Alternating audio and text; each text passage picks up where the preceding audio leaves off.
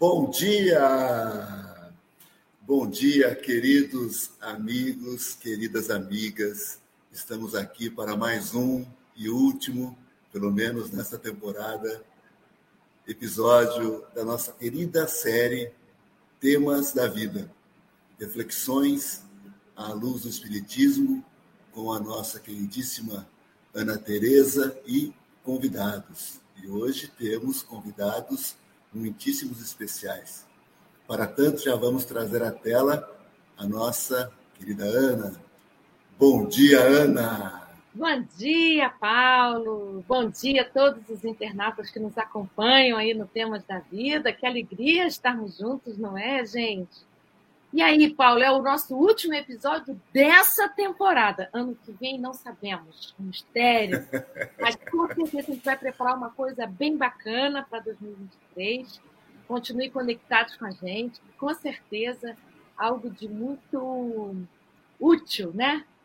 Vai surgir para a gente nesse ano. E hoje a gente tem dados, não é, Paulo? Sim, um dia muito especial, muito especial e eu vou deixar você chamá-los aqui para a nossa tela. Opa! Então, eu vou chamar o Júlio César de Sarroris, meu marido querido. Bom dia, Júlio, tudo bem? Bom dia. Bom dia, bom dia. Nosso amigão do peito. Isso. Olha ele aí.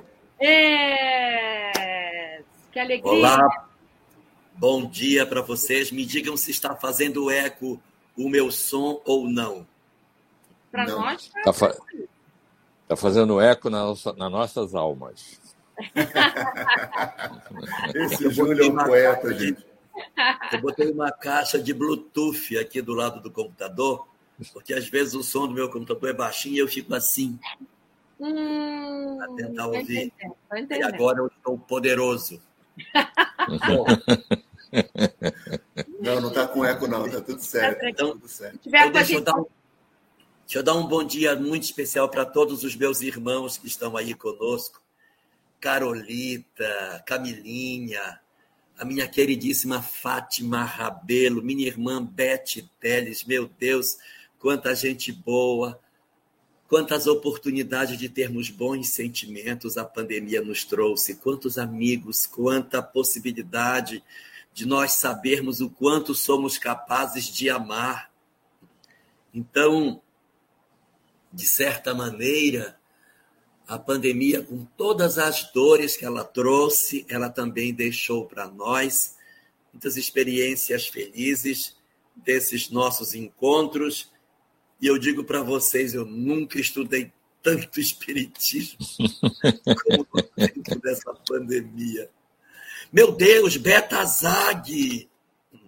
Olha só! Oh, Beta, que legal! A Roberta já, já, veio ao nosso programa uma das vezes. Seja bem-vinda, Roberta, que beleza! Foi uma das convidadas. Muito bom, muito bom, muito bom. Quero também deixar aqui o meu beijo grande a todos esses corações amigos do chat, aqueles que já estão conosco aqui, aqueles que estarão depois, né?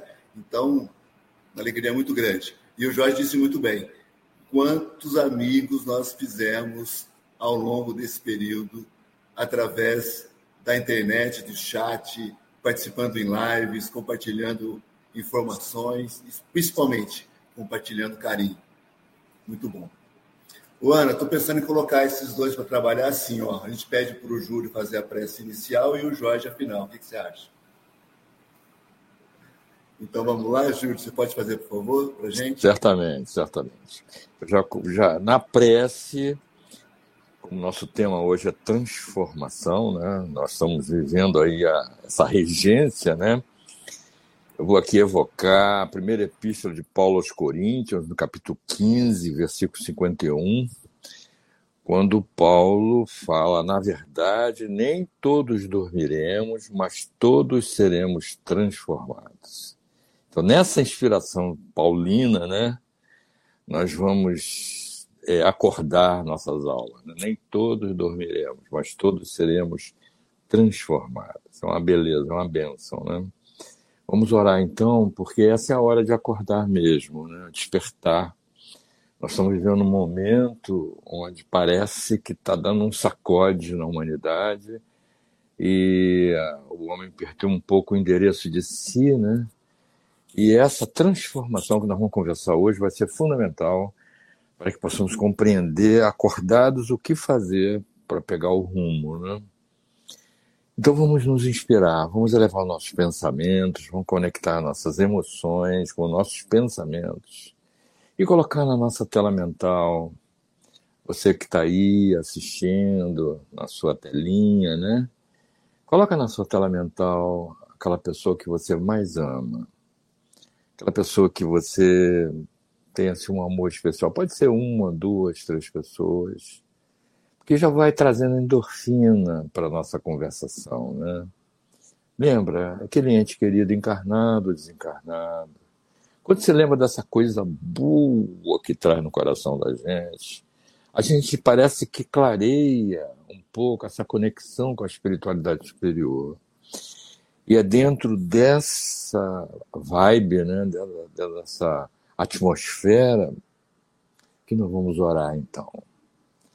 Jesus, amado Mestre, querido amigo, cá estamos nós aqui reunidos, com muita alegria no nosso coração, pelo reencontro com amigos queridos, podermos conversar sobre a tua palavra, as tuas ações, as reflexões dos teus apóstolos.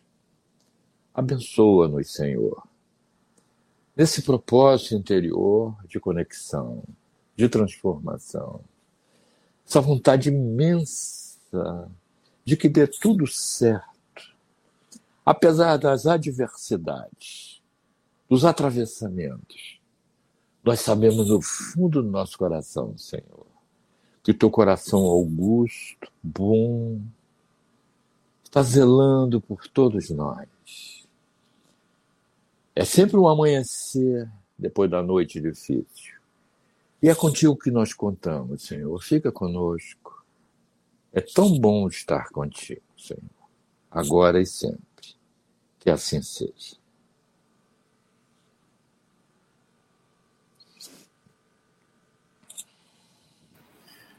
Obrigado, Júlio. Obrigado mesmo. Bom, pessoal, nós temos também como convidado hoje, convidada a nossa querida Sâmia Awada, a esposa do Jorge. Aqui a ideia era trazermos, seria um casal 40, né? Que da sinergia seria um casal 50, talvez. Enfim, é... a Sâmia está com alguns contratempos e ela, dentro do possível, vai tentar entrar mais tarde, talvez, talvez consiga, talvez não. De qualquer forma, a gente desejar agradece a Sâmia também e emanamos aqui o nosso carinho por ela. É, como nós dissemos já, a, a, Ana também já adiantou, nós estamos hoje no, último episódio dessa, que esperamos ser a primeira temporada, né? Aqui já fazendo uma, quase que uma conclamação ao vivo. É um, é um pouco jogo sujo isso, né? Mas enfim. Olha só, nós tivemos ao longo do ano é, no episódio 1, a presença do Elahá, juntamente com o Marcelo Shoa, trabalhamos o tema O Sentido da Vida. No episódio 2, a nossa querida Jussara Cornigold, falando sobre família, juntamente com a Ana. No 3, a Sâmia, relacionamentos pais e filhos. No episódio 4, o tema foi a criança interior com o Júlio César. No 5, a nossa Beta Zag, Roberta Zagueto, com o tema Relacionamentos Afetivos. No episódio 6, a Elza Missano, Saúde Integral. Tivemos de novo o Júlio César no episódio 7, com Mediunidade no Cotidiano. E também no oitavo episódio, o Júlio voltou conosco para trabalhar sobre cuidando dos sentimentos. No último mês, aliás, no último episódio, porque em novembro nós não tivemos, é, tivemos a Ivana Heisk, do GESE, da FEEGO, com o tema Trabalhar é Preciso. E hoje, como muito bem o Júlio já nos adiantou, o tema é Transformações. Então, manteremos aqui o formato habitual, teremos um período de 40 minutos a uma hora, mais ou menos, de comentário do Jorge, da Ana e do Júlio sobre o tema transformações e depois retornaremos aqui para perguntas e respostas. Pessoal, com você. Ah, sim, o, Jorge está lembrando aqui, ó. Faltou, eu, ele voltou aqui juntamente com, com a, a Ana e o Júlio. Não me lembro agora qual, acho que foi no, no Criança Interior, não me lembro. Foi esse? Foi? Foi, foi. A criança ferida, né, que a gente falou. Criança ferida, isso, exatamente. Até mais, pessoal. Bom trabalho. Até já. Ah, Jorge, Júlio, que beleza! A gente vai fazer um, um, um bate-bola aí nesses 50 minutos que nós temos, mas eu queria, em primeiro lugar, te agradecer, Jorge, você apoiou esse nosso projeto do Temas da Vida. Você estava no primeiro episódio da gente, a gente estava super nervoso. Foi maravilhoso você vir, nos apoiar. E aí, por isso, nós fizemos muita questão que você tivesse no último, se você fechasse com chave de ouro esse nosso esforço que você tanto apoiou eu, quando me encontro com você, eu tenho a impressão que você é um irmão que nasceu em outra casa. Assim, era para ter nascido em casa, mas pois aí não é. ah, você foi nascer lá no Pará e tal, não é? Como é que pode, né? Como é que pode, pode escapar isso, assim para o né? norte, né? Mas aí a internet resolveu e nós estamos de novo juntos, somos irmãos, amados, queridos. É um prazer tê-la aqui conosco, viu? Bom, nosso tema, gente, é transformação e a gente pode conversar sobre transformação em qualquer âmbito que a gente queira. Mas eu queria dar um pontapé inicial aqui, através do Evangelho segundo o Espiritismo, no capítulo 25, no item 2, que está dizendo assim: Deus deu ao homem, mais do que ao animal, o desejo incessante do melhor. Isso é, um desejo que o impele à pesquisa de meios para melhorar sua posição, que o leva a descobertas, invenções, aperfeiçoamento. Não é bonito pensar isso, gente? Então, é assim que o homem vai sair do seu estágio primitivo até um estágio mais avançado. Então, a transformação não é algo de fora para dentro, embora os acontecimentos externos nos ajudem muito, como a gente estava conversando sobre a pandemia. Um evento externo que nos fez crescer tanto. Mas sem essa nossa participação, sem essa nossa iniciativa, sem o nosso desejo incessante do melhor presente, nenhuma transformação se daria. Isso também é bom da gente saber que o progresso é inevitável. A única coisa que vai acontecer de diferente entre nós é o tempo que cada um de nós vai levar para isso mas que todos nós somos tendentes à transformação, à mudança, ao melhor, à elevação, à melhoria, com certeza, todos nós. Nenhum, nenhuma ovelha está desgarrada. Todos nós estamos fazendo parte do mesmo lar. É só uma questão de tempo para a gente poder chegar onde todos nós podemos e ampliar quem de verdade nós somos, que é a nossa essência divina. E aí, rapazes? Que tal chamar de rapazes? É, Podem tá dar suas contribuições à vontade. Isso. Começa, Jorge, vai. Quero. Quero começar por uma reflexão sobre a questão da transformação. Uma vez que você colocou esse processo de transformação que impulsiona o homem na direção do progresso, eu queria destacar que nesse processo de construção da nossa evolução, de experiências externas até que movem o homem na direção de uma transformação, existe também um fenômeno que a gente precisa analisar, que é o fenômeno através do qual, diante de um processo externo, eu promovo uma transformação para pior na minha vida. Então, eu, de repente, eu venho de um relacionamento afetivo, eu tenho uma relação com outra pessoa,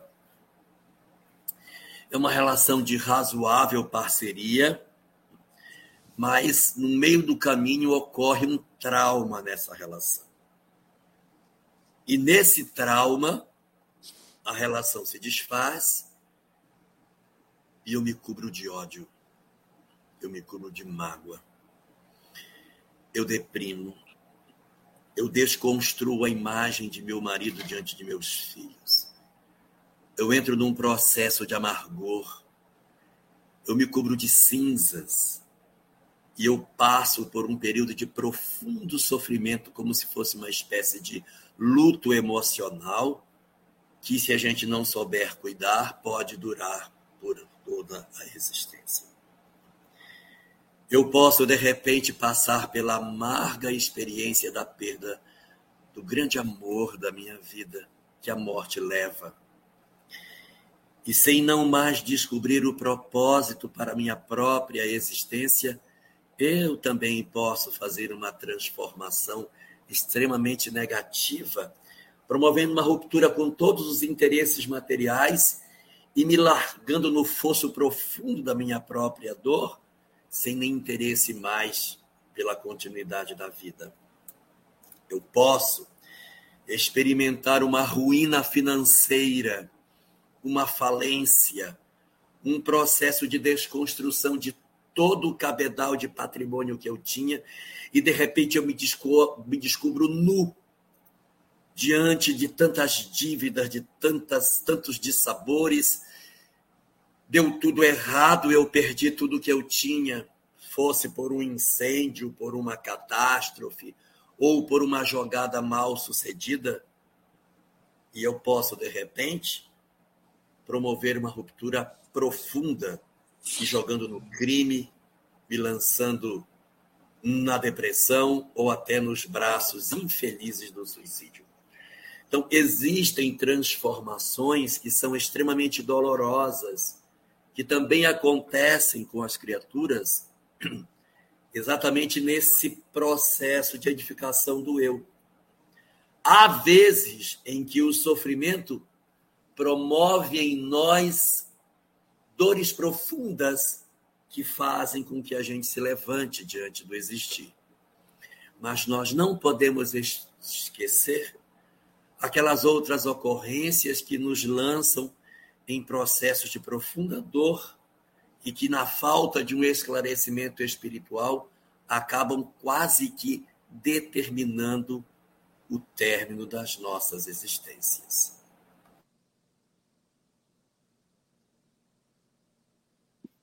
Olha, eu estava esperando o outro lado. Não, eu só puxei esse. tá bom. E você puxou o outro. Eu puxei tá esse. Tá para a gente começar por esse. Por tá que, que ele acontece?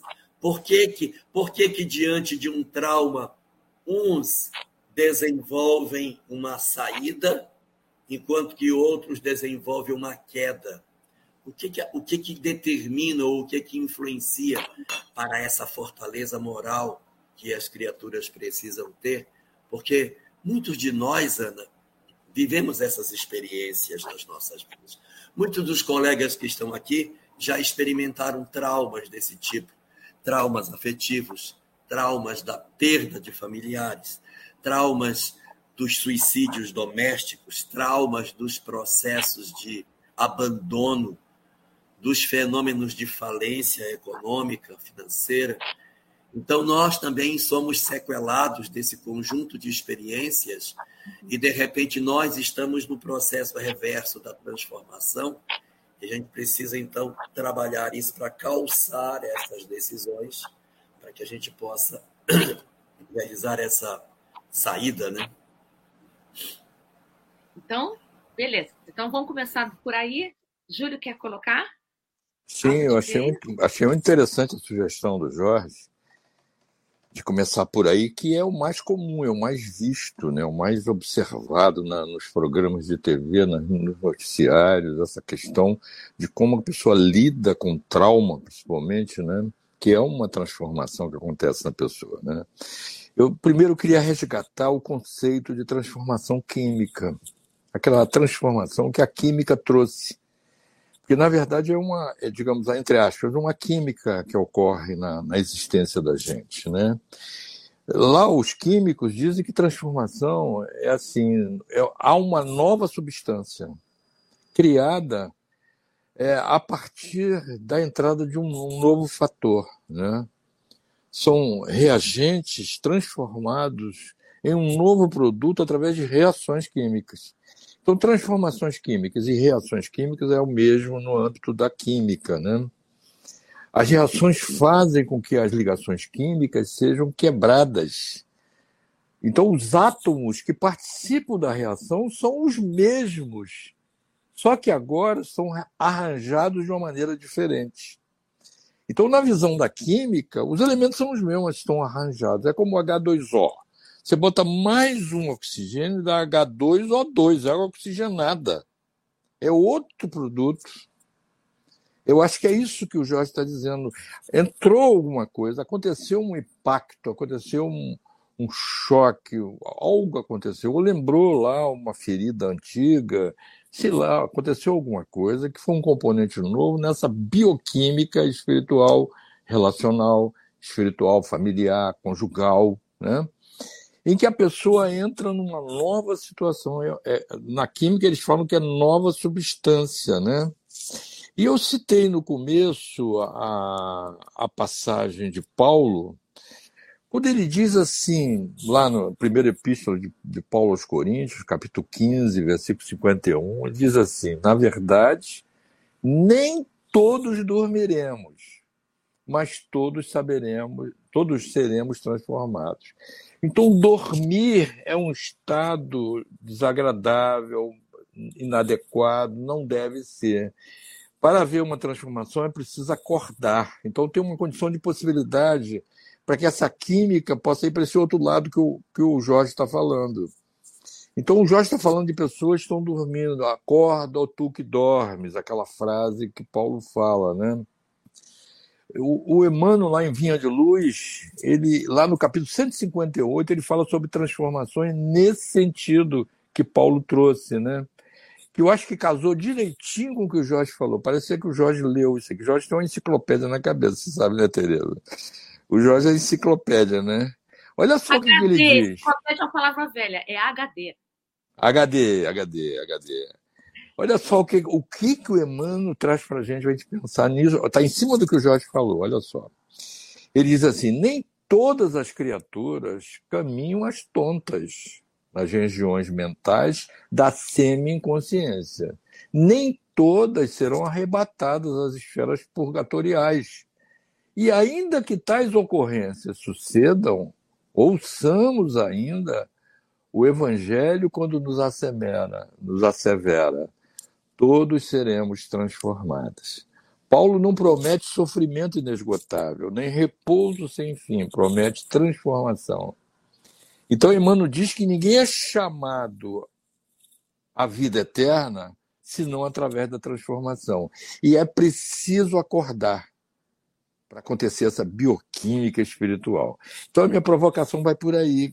Já que o Jorge falou de um lado dos que estão dormindo, perderam o endereço de si mesmo. E aquela pergunta que ele fez, e por que, que uns vão para o outro lado? Porque estão acordados, que é a condição de possibilidade que o Emmanuel oferece aí nessa parte. Né?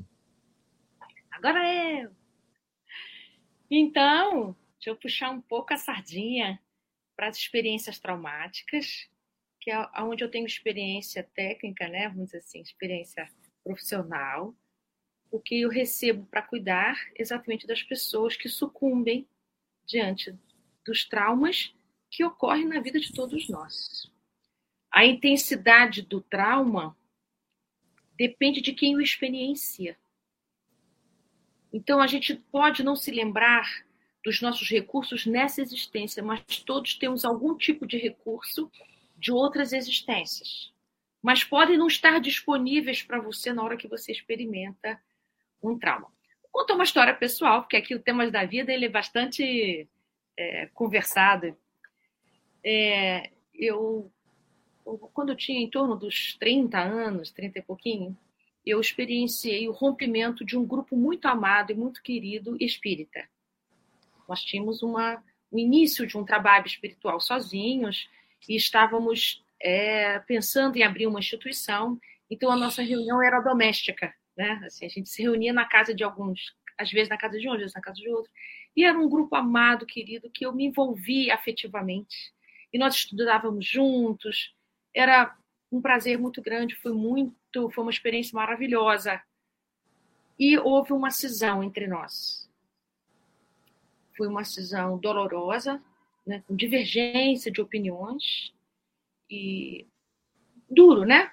Rompimento daquilo que tudo a gente tinha construído, né?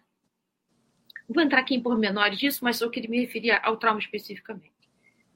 Quando a gente rompeu, e nós então ficamos, eu e o Júlio de um lado e o grupo do outro, né? Ficamos sozinhos. É... Nós dois reagimos completamente diferentes. Eu de um jeito, o Júlio de outro. O Júlio imediatamente é, recomeçou de uma outra maneira, chamou algumas poucas pessoas e recomeçou o trabalho na semana seguinte. E eu fiquei completamente distante. Eu fiquei alérgica. Eu não queria encontrar espírita nenhum. Eu não queria entrar em casa espírita alguma. Fiquei magoada, ressentida, me sentindo muito traída afetivamente. Então, é, a minha ligação com grupos, pessoas, ficou em abalo. Não a minha ligação com a doutrina espírita, essa não. Mas eu perdi momentaneamente a confiança de que grupos, que o movimento espírita era um lugar confiável ao qual o meu coração pudesse novamente mergulhar e se entregar. E então eu fiz uma grande caminhada de recompor essa confiança. Então, foi a mesma circunstância, o Júlio lidou de um jeito e eu lidei do outro. E o que foi bacana entre nós é que o Júlio não me pressionava nem eu a ele. Então, ele experimentou do jeito dele, eu do meu, e ele deixava eu não ir.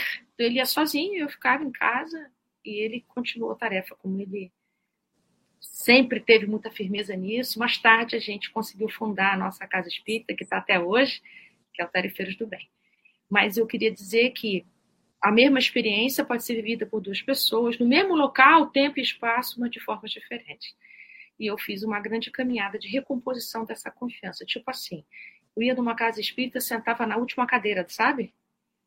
Anonimamente, eu não queria nem saber o que, que era, o que estava acontecendo, nem ninguém sabia quem era eu, e eu sentava na última cadeira, fazia as minhas preces. E fui assim, fui em várias casas espíritas assim. Sentava na última cadeira, tomava um passe, ia para casa, e não me envolvia com grupo algum, até eu conseguir restabelecer essa confiança. Então, trauma, que é uma ruptura da confiança em algo, em alguém, em si mesmo, numa instituição, uma religião, ou seja lá o que for, é algo que é repentino, que rompe a maneira cotidiana da gente lidar com as coisas. E momentaneamente não estão disponíveis para nós os recursos para a gente dar continuidade ao que a gente fazia de modo tão claro e tão fácil é, é nesse lugar que os filósofos chamam de perda de sentido. Pode não ser sentido da vida, mas perda de sentido daquilo que te liga. Mostrando que o que nos liga na vida, as coisas, pessoas, circunstâncias, é o sentido. A gente está ligado a tudo aquilo que faz sentido para nós. Que tem sentido, que faz sentido, que tem nexo, ligação, rede.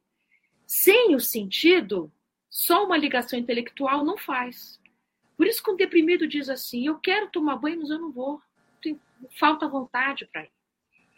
Porque eu sei que é bom tomar banho, mas não, falta a minha alma ir, falta ânimo né, para ir. Então, a nossa alma ela se recolhe. Todo trauma faz retração. E quando a nossa alma se recolhe, leva consigo um dos seus maiores dons que estavam presentes na experiência antes do trauma. Então, o traumatizado, precisa, ao se religar de volta, ao refazer o sentido da sua experiência com aquilo que foi rompido, ele vai precisar pesquisar qual o dom que ficou recolhido junto daquele, daquela perda e trazer de volta esse dom. Vou dar um exemplo simples. Vamos imaginar se é, uma pessoa que experimentou uma falência financeira numa grande empresa, por exemplo, ele, na hora que ele vive esse trauma da falência, ele recolhe o dom que ele tinha. Vamos imaginar que o dom dele seria uma boa administração, ele era bom administrador. Então, agora ele se considera e não tem coragem de colocar sua capacidade administrativa em jogo novamente. E nem sempre a gente tem clareza que é isso. É, quando eu, meu filho faleceu, eu fiquei em dúvida sobre o meu dom materno. Será que eu tenho mesmo capacidade de ser mãe de alguém? Então, essa, essa, o trauma tem essa experiência de perda momentânea de algo que você tem já em si. Então, o traumatizado precisa retomar seu dom de volta, se lembrar que o dom estava presente e trazê-lo à luz novamente. Isso é um grande trabalho, né? De transformação que a alma pede de nós, porque a gente quer ser melhor. Demora, mas todos nós queremos ser melhor. E aí, o Jorge levantou a mão, continua.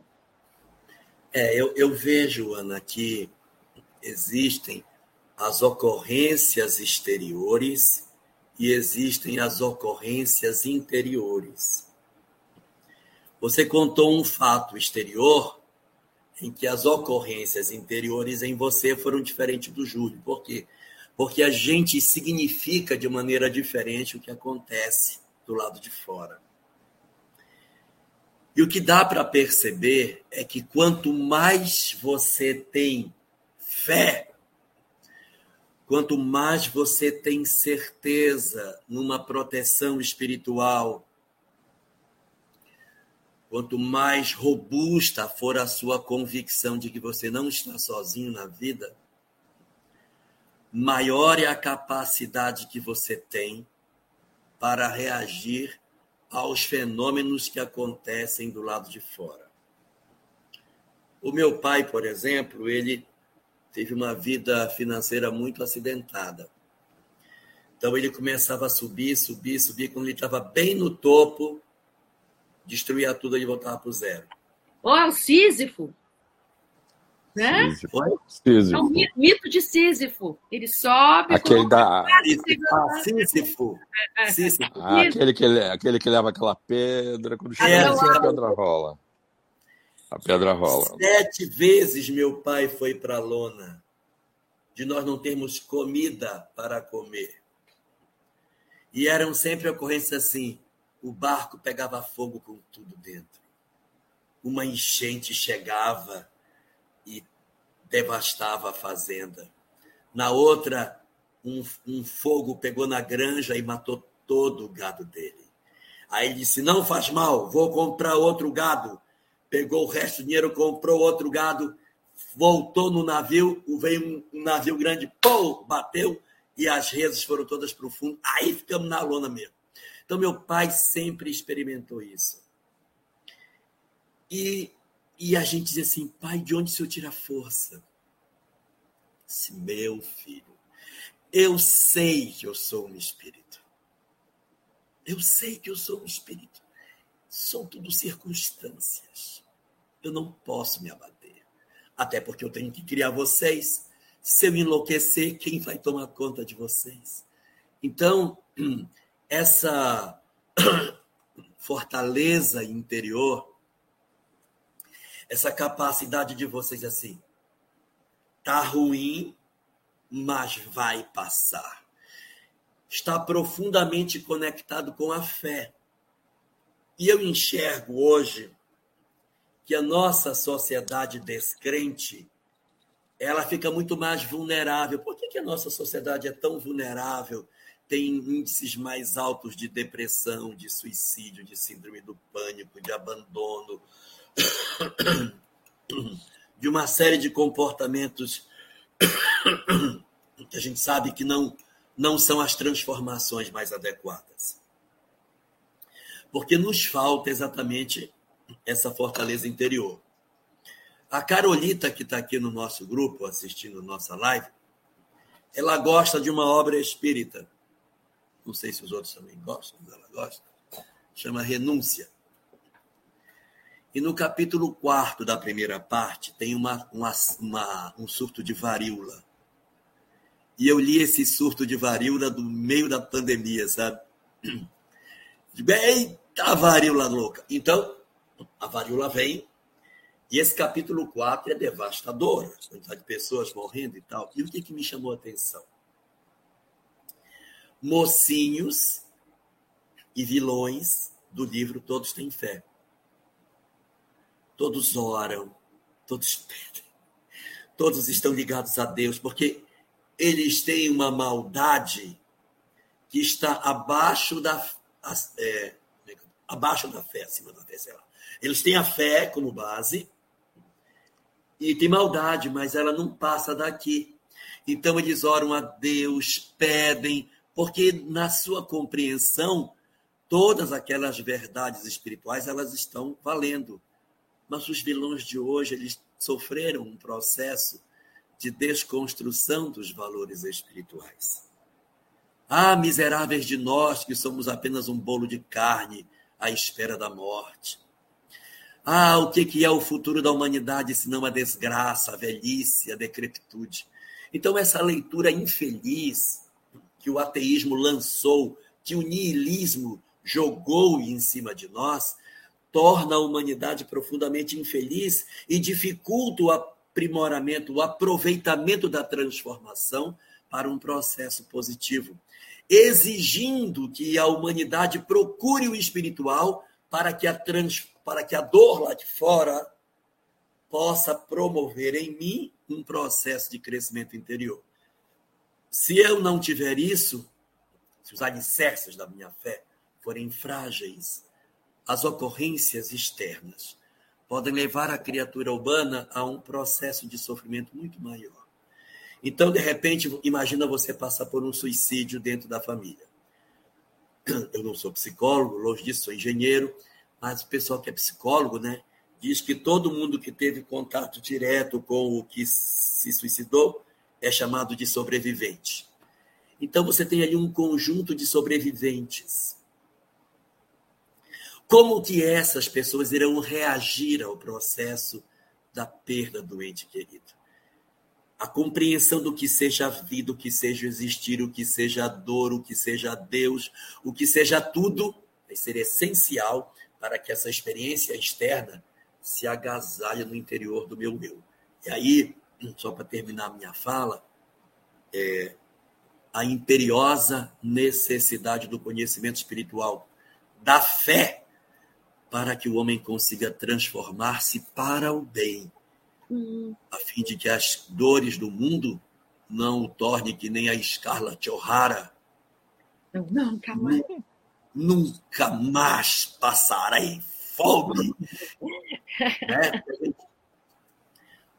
A Camilinha não sabe o que é o que é a Scarlett O'Hara, mas se ela pesquisar na internet ela vai achar. Então. Vai, o vento levou. Ela nem sabe, o vento já levou há tanto tempo que ela não sabe nem se esse filme existe. Aí eu queria falar duas coisas antes de passar a palavra aqui para o Júlio. Primeiro, é, a transformação, as situações traumáticas difíceis e tal, o que a gente vai percebendo ao longo do tempo é que, na verdade, não é exatamente o que acontece com a gente, mas que transformação se dá, ou quem a gente se torna ao atravessar essa experiência. Então, eu não estou querendo com isso minimizar as experiências dolorosas. Um surto de varíola, uma experiência de suicídio na família, sete vezes falido.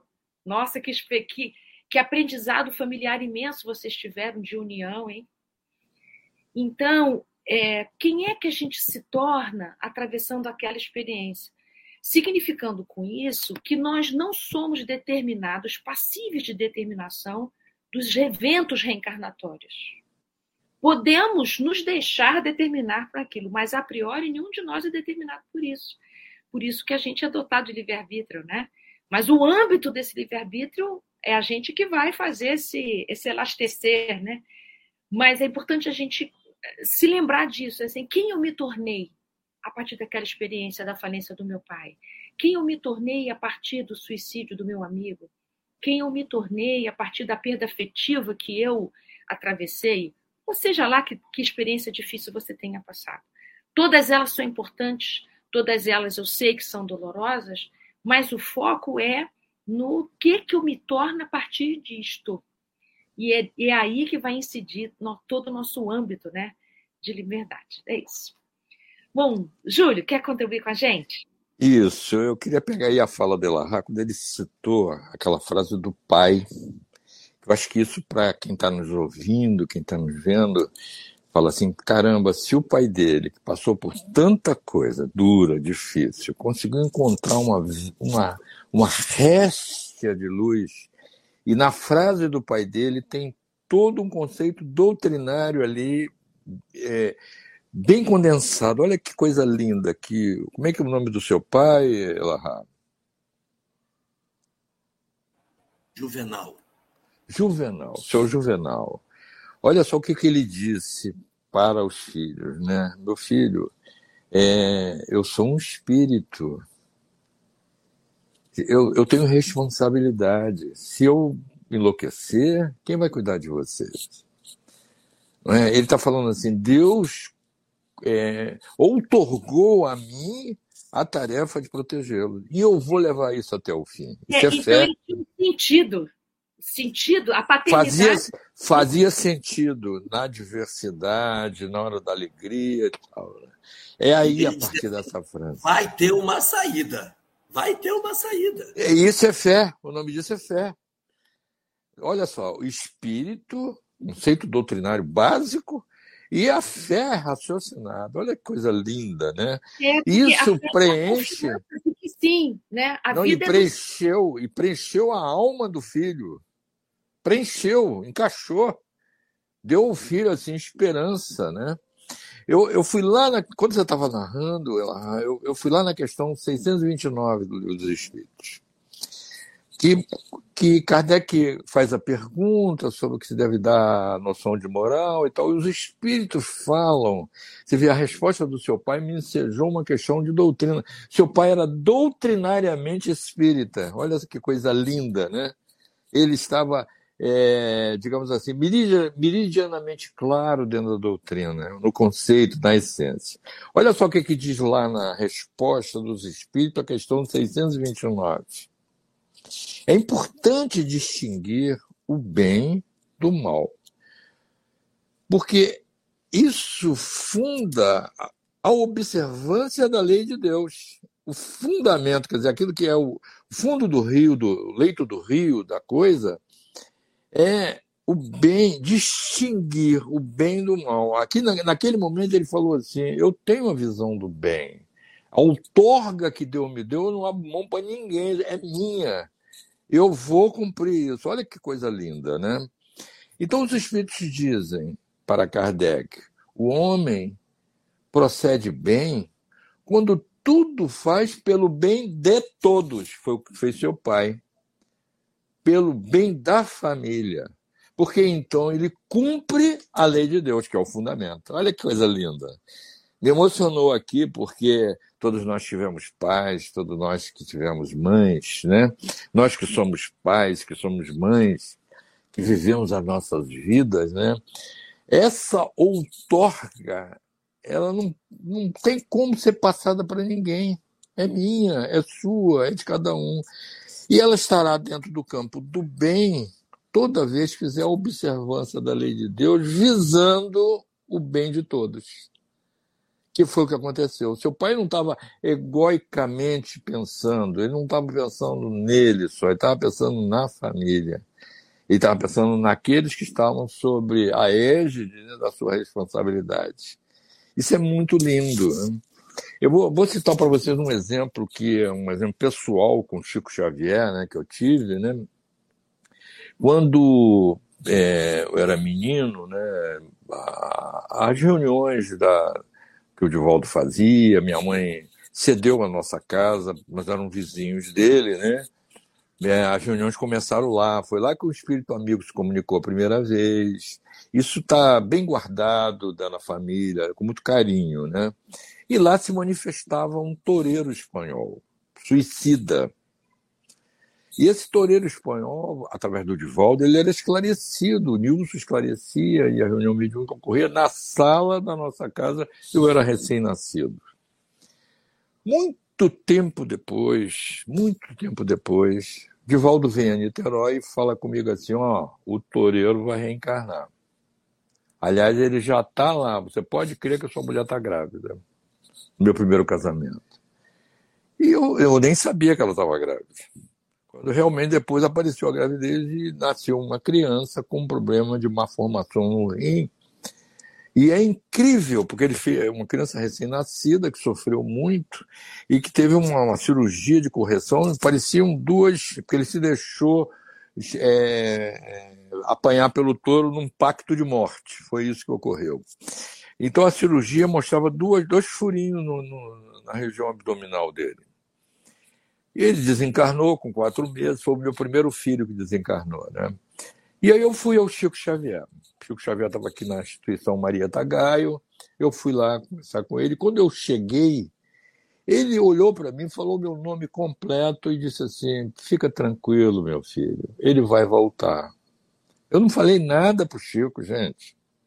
Ele vai voltar. Eu falei: Eu sei, Chico, que ele vai voltar. Mas a minha questão são os obsessores, porque o suicida vem acompanhado de muitos obsessores, muitos eh, companheiros, comparsas de vida anterior.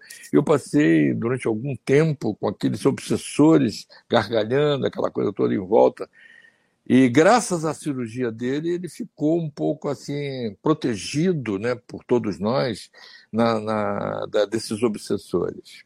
Então eu perguntei para o Chico assim, Chico, o que, que a gente faz com os obsessores, Chico? Ele deu uma risada, olhou para mim, pegou na minha cabeça, falou assim: Meu filho, eu peço todo dia aos meus que tenham paciência comigo nesse capítulo. o Chico Xavier pediu aos obsessores dele que tivesse paciência com ele nesse capítulo. O que é que eu ia dizer, gente? Então, é, essas lições de vida levam a gente a um, a um, um olhar, a um ponto de vista, né? O trauma, ele acontece. Atravessa a nossa existência, planeta de situações e provas, a gente assumindo o nosso passado, o pai do Elahá sofrendo essas coisas todas. Eu vivi aí a desencarnação de três filhos, Tereza, o meu filho e da Tereza também está incluído nisso. Mas a gente passa por esses traumas, mas o que é que o Senhor nos mostra? Esse ponto do distinguir o bem do mal. Isso que o pai do Elahá deu uma lição inesquecível, no momento traumático, dizer assim: peraí, peraí, eu sou responsável. Eu, eu quero encarnar esse bem. Porque se eu não fizer isso, quem vai fazer? Deus não age diretamente, age através das criaturas. Então, a partir de tudo isso aí, a gente pôde enfrentar todas as adversidades nesse outro lado. Lembra quando você fez assim com, com o senhor? Você fez assim quando você começou? O que pende para o lado do bem é essa questão da cumprir, cumprir a lei de Deus, buscando o bem e a outorga do bem que Deus nos dá. Eu tenho a impressão que é por aí, viu, Ela? A questão. Teu pai me emocionou muito me Agora, lembrei tudo isso. Temos aí um tempinho final é com você.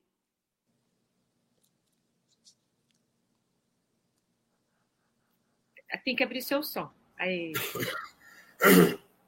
Ó, oh, indiscutivelmente, o objetivo das experiências é o despertar do espírito na direção do bem. É descobrir a transitoriedade de todas essas coisas para que de repente existam dores, mas não exista infelicidade. Questão 614 de O Livro dos Espíritos diz: A lei de Deus é a única verdadeira para a felicidade do homem. Indica-lhe o que deve fazer ou deixar de fazer. E ele só é infeliz, ele só é infeliz Infeliz, eu disse infeliz, quando dela se afasta. Afastar-se da lei de Deus nos faz infelizes.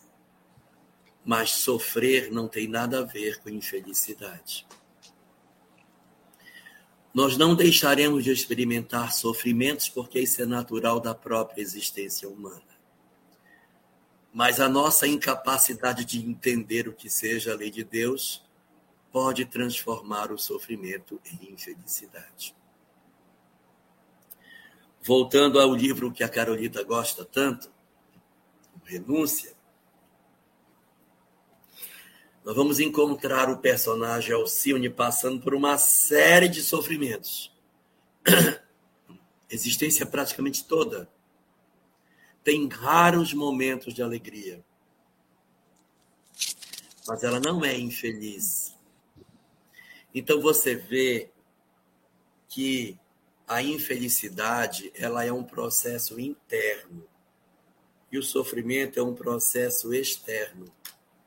Se eu tenho um entendimento do que seja a vida, como Alcione possuía, ela atravessa os sofrimentos dentro de uma perspectiva totalmente diferente.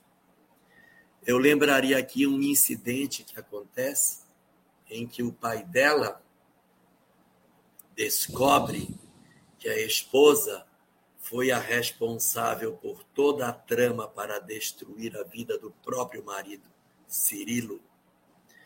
Quando Cirilo descobre, fica com ódio da esposa. A esposa havia feito uma trama que desgraçou não só Cirilo, como Margarida, a mãe de Alcione, e, consequentemente, Alcione.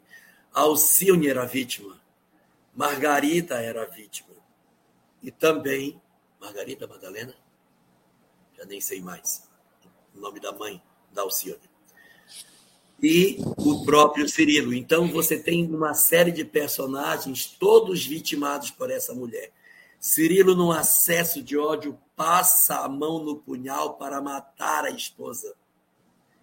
E exatamente Alcione, a grande prejudicada, se coloca na frente da mulher que lhe infelicitou e diz: E Jesus, meu pai?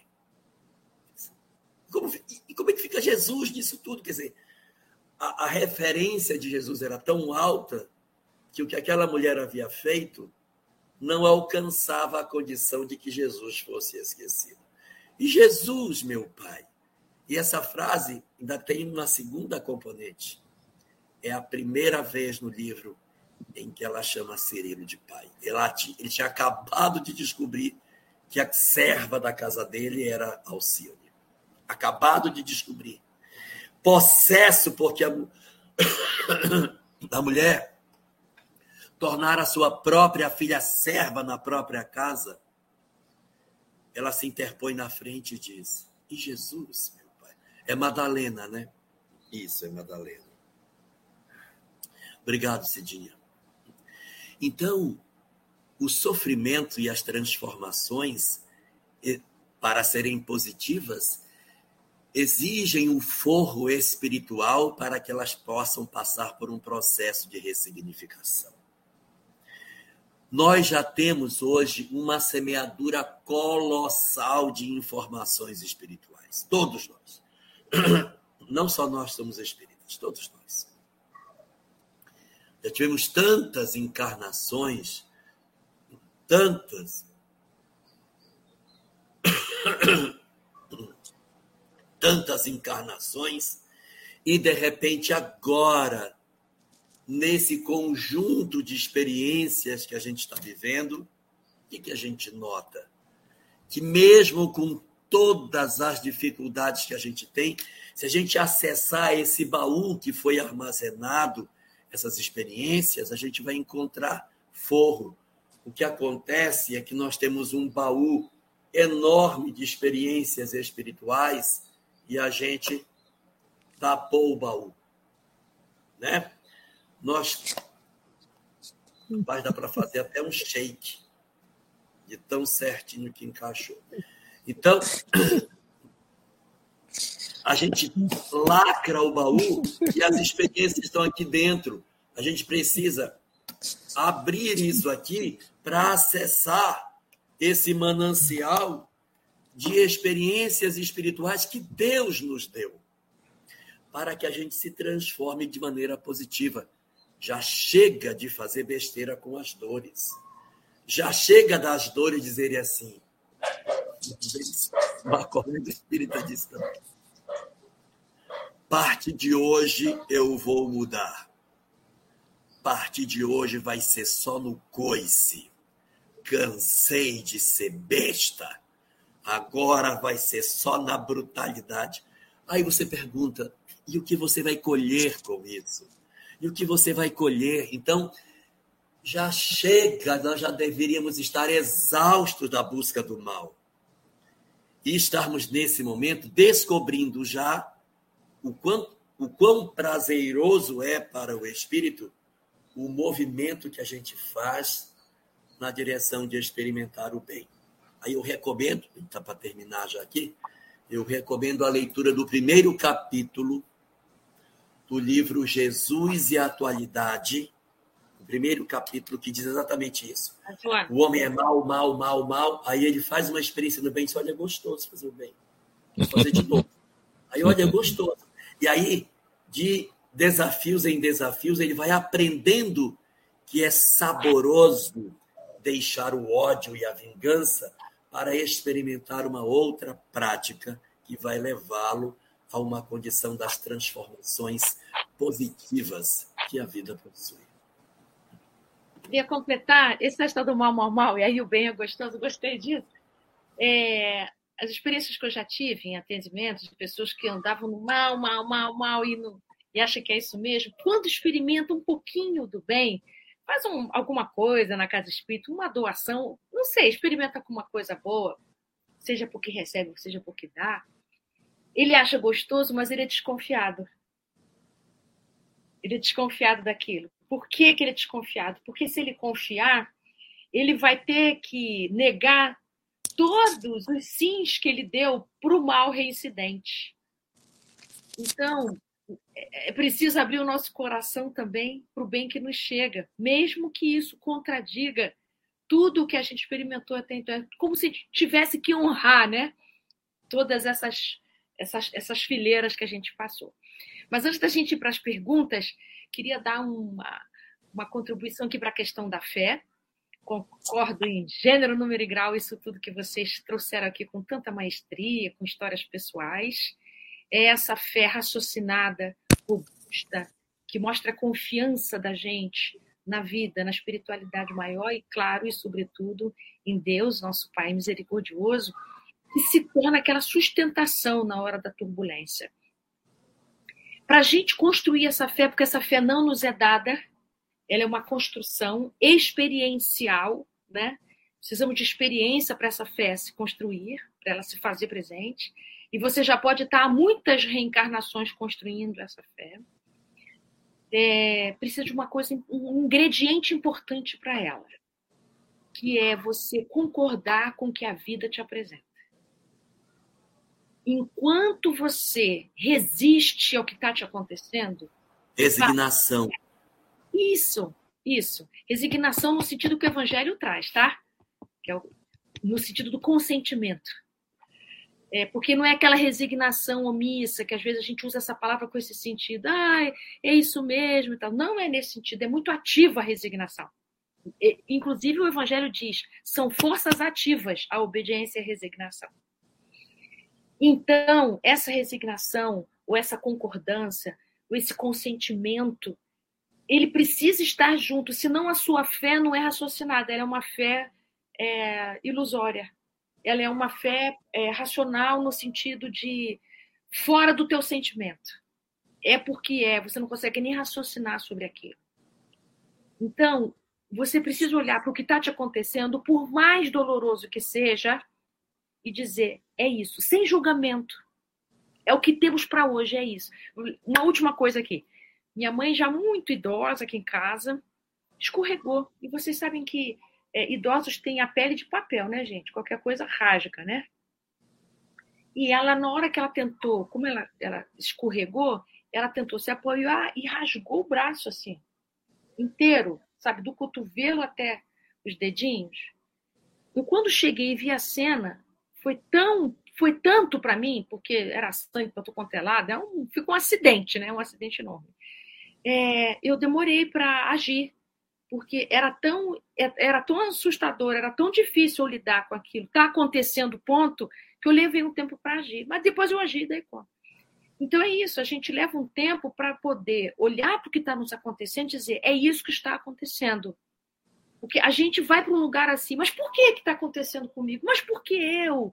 Mas por que agora? Não era para ser assim. Mas por que, que ela escorregou? Onde é que você estava, mamãe? Tá. Isso tudo é a gente negando o acontecimento. Enquanto você está nesse tanto de perguntas, você não está lidando com o que está te pedindo para você agir e dar conta, até para poder passar. Tudo passa, mas como passa e quanto tempo leva para passar? Depende disto do quanto tempo você leva para concordar, para consentir, para se resignar, ou para aceitar a palavra que você quiser, para você dizer sim para o que está acontecendo e parar de resistir. Nesse lugar de consentimento, a fé tem espaço e lugar. Então, é isso, amigos. Paulo, te convido de volta aqui para o nosso, nosso chat ao vivo. Eita, coisa boa. Está bom demais, gente. O pessoal já está aqui implorando no, no chat da, da próxima temporada. Mas eu queria dizer o seguinte: toda a nossa série ela está baseada nesse livro da Ana Teresa, Palavras para a Alma, né, o pano de fundo da nossa série Temas da Vida. E no capítulo 15, o tema é exatamente o tema de hoje: transformação. E a Ana Teresa começa assim: Quando a vida traz um acontecimento inesperado, completamente diferente de nossas expectativas, dificilmente nos encontra de braços abertos. E vocês trabalharam isso de uma forma muito legal nessa hora e pouco, porque é, quando, trazendo cada um de nós para o entendimento, para essa aceitação e resignação que vocês trabalharam agora no final, e nos preparando para aceitar isso de uma forma em que nos transformemos mesmo. Eu queria que vocês falassem um pouquinho, antes da gente entrar propriamente nas perguntas e nos comentários, sobre o quanto que a gente precisa quebrar essa mandala e fazermos esse, essa saída da zona de conforto, né? Que a gente vai nesse zona de conforto, vai para a zona de expansão, daí a pouco zona de expansão vira a zona de conforto, não é assim? Se estiver errado, me corrijam. E a gente vai quebrando as mandalas e é assim que a gente cresce e evolui. Mesmo que as nossas vidas muitas vezes não estejam é, como nós queremos, a compreensão de que esses movimentos todo, todos e a dor faz parte desse processo, nos movendo a quebrar né, a sairmos da zona de conforto. Resignação, primeiro momento. E depois?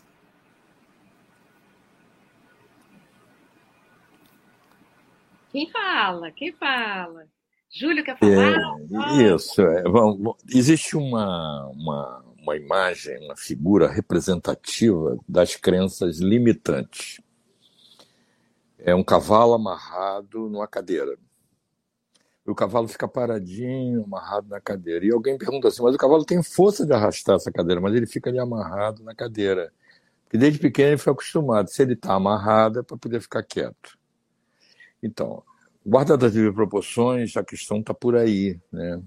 As crenças limitantes nos deixam amarrados na cadeira. E a gente precisa perguntar em que cadeira nossa crença limitante está amarrada.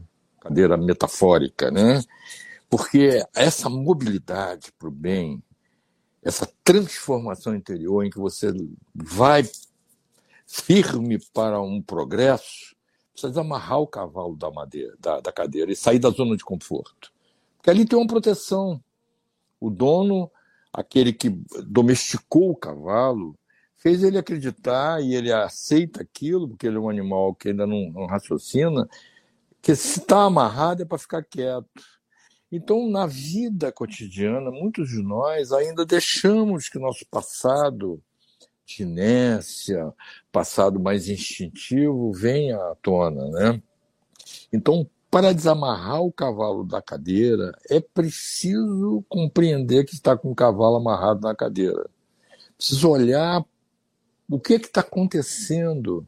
Por que, que eu estou tão parado, assim, tão, tão estagnado na minha vida?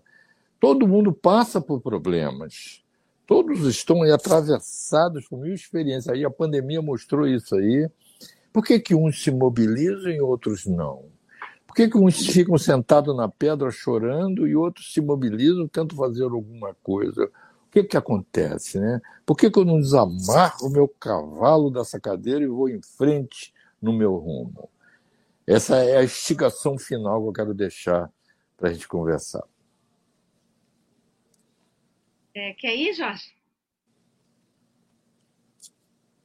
Você está sem som, está sem som para gente. Eu diria que antes da resignação tem umas etapas anteriores. Para que a resignação possa cumprir o papel que a gente precisa dar a ela, que é um sentido ativo, e não a resignação com sentido de conformismo, a gente precisa de etapas anteriores a ela e etapas posteriores a ela. Aí ela vai se inserir nesse processo. São quatro etapas. A primeira etapa é o autoconhecimento. É eu saber quem eu sou. Se eu não souber que eu sou um espírito imortal, se eu não souber que eu sou uma alma caminho da felicidade, cara, tudo mais vai para o vinagre, tudo que eu passo. Então eu primeiro preciso uma reconceituação de mim mesmo. Então, o autoconhecimento ele passa pela descoberta do que, que eu sou de fato. Enquanto eu não tiver feito esse primeiro movimento, que, digamos assim, nós espíritas já temos esse primeiro movimento feito, porque nenhum de nós ignora que é um espírito, nenhum de nós ignora que vai viver. A gente pode não ter conseguido dar o segundo passo, mas pelo menos saber quem nós somos, já sabemos. O segundo passo é que é a autoaceitação. A autoaceitação. É eu aceitar diante de mim mesmo as circunstâncias que a vida tem, considerando que eu tenho uma leitura prévia do que sou um espírito. Por exemplo, eu me revolto de ter que cuidar da minha mãe com Alzheimer. Eu não admito isso, porque eu tenho sete irmãos e jogaram tudo na minha cola, na minha costa. Todo mundo fugiu, deixaram para mim. Eu tenho ódio de fazer isso. Mas quando eu faço um processo anterior, no qual eu descubro o que sou, lei de causa e efeito, reencarnação e tal, eu entro na segunda etapa, que é o processo de autoaceitação, que aqui pode ser representado pela resignação, porque é uma resignação decorrente de um conhecimento não é do conformismo, do derrotismo. É isso mesmo, eu tenho que aceitar. Não, eu sei o que sou. Eu sei para onde vou. Eu tenho o sentido do que significa para mim essa experiência. Então, é o processo da resignação que seria a autoaceitação. Aí vem uma terceira etapa, que é o autoacolhimento, que é eu cuidar de mim no meu processo de descoberta do meu sofrimento. Porque só eu descobrir que eu sou um espírito e eu só dar razão intelectual para o fato da minha mãe estar comigo é uma etapa. Mas eu preciso me cuidar. Eu preciso me compensar. Preciso procurar grupos que me compensem. Eu procuro, preciso encontrar literaturas que me preencham. Ter um terapeuta com quem eu faço. Eu preciso me autoacolher. Então, eu me autoconheço, depois eu faço o processo de autoaceitação, que é a releitura da realidade pela ótica do autoconhecimento, depois o autoacolhimento, cuidar das minhas feridas com o conhecimento que eu tenho. Somente depois dessa terceira etapa, que seria do cuidar de mim mesmo, é que eu posso alcançar a última, que é a autotransformação que é a transformação oral. Ela só vai acontecer positivamente se eu me autoconhecer, se eu me autoacolher, se eu me auto. Perdão, se eu me auto aceitar. me autoaceitar, me autoacolher e depois promover em mim a mudança verdadeira. Então, esse seria o roteiro que a gente teria para seguir.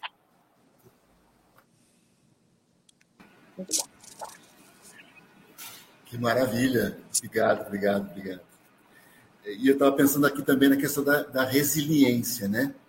Porque a gente fala de, de resignação e muitos, muitos de nós confundimos resignação com resiliência.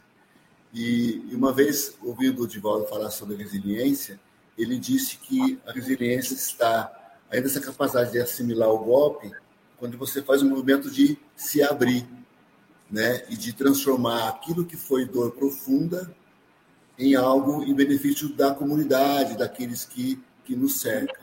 Né? Então, a gente, a gente sai da gente. E no seu texto aqui no capítulo 15, né, Ana, você fala sobre a pessoa se abrir para a vida, né? E eu me lembro também do Divaldo falando sobre a experiência é, daqueles amigos deles aqui, pertinho nosso aqui de Amparo, é, do casal Beira, que eles perdem um filho. É, uma criança, de, acho que em torno de oito anos. E aí, quando eles estão fazendo um tratamento da criança em São Paulo, eles morando no interior, eles percebem é, a dificuldade que as pessoas têm ali no entorno deles, as pessoas que vão até São Paulo buscar o mesmo tratamento que o filho deles estava fazendo, mas eles tendo condições para cá, com curso, com hospedagem e tudo mais, observando aquelas pessoas que não tinham essa hospedagem lá para estar em São Paulo, não tinham condições de manter essa hospedagem. Então, a partir do momento que eles observam isso, mesmo com a dor né, com, e com a resignação da perda do filho, eles passam depois, a, eles criam um local, uma casa, para acolher essas pessoas que faziam o mesmo tratamento lá em São Paulo que o filho fez. Então, esse momento de se abrir para a vida. Né? Então, acho, achei legal também conceito de resiliência nesse, nesse sentido. Né? Ó, eu sou engenheiro.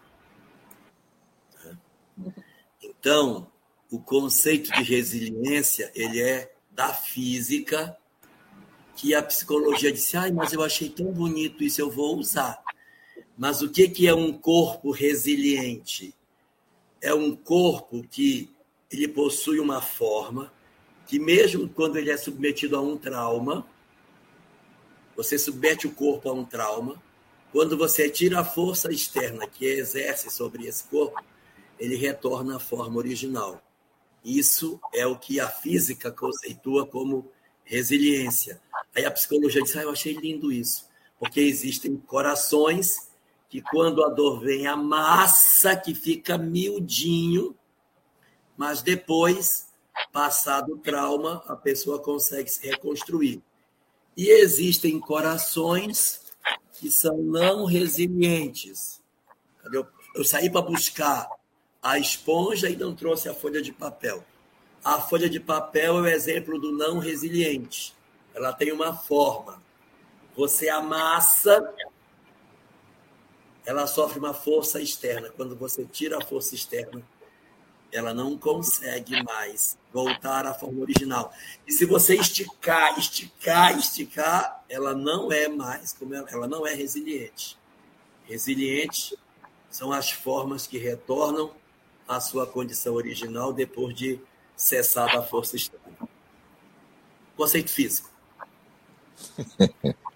Eu sabia que ele tinha ido lá buscar uma material didático. Sabe por que, gente, que é diferente para a psicologia isso? Assim, embora a gente tenha pego esse conceito da resiliência e tal, tem também na engenharia aquela né, resistência dos materiais, né, o índice de resistência, é que é o seguinte, é o quanto que a gente é capaz de passar por um trauma e a gente não sucumbir. Mas a gente nunca mais é o mesmo, né? Como é uma esponja, né? Como é uma mola, e que bom que a gente não é mais o mesmo, a gente precisa ser outro mesmo depois de um trauma, mas que a gente seja um outro melhor, né?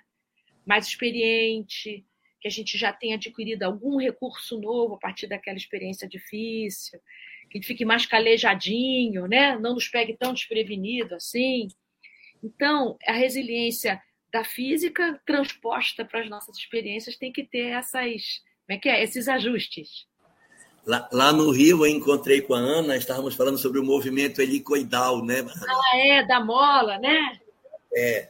Aí eu estava dizendo para ela assim, que o movimento helicoidal é aquele que a gente faz o círculo, mas em cada volta tem um passo diferente, Aí vai subindo, né?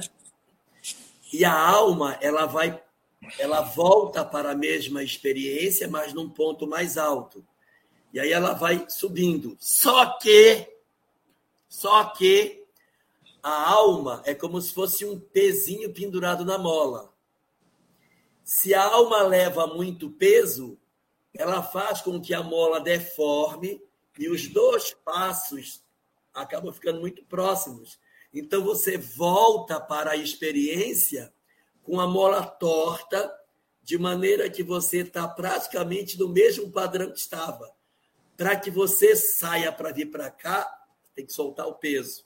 Você solta o peso, aí a mola retorna à condição normal e você sente o progresso do passo que você fez quando você gira na mola. Interessantíssimo. E essa é uma mola que vai sempre abrindo, né?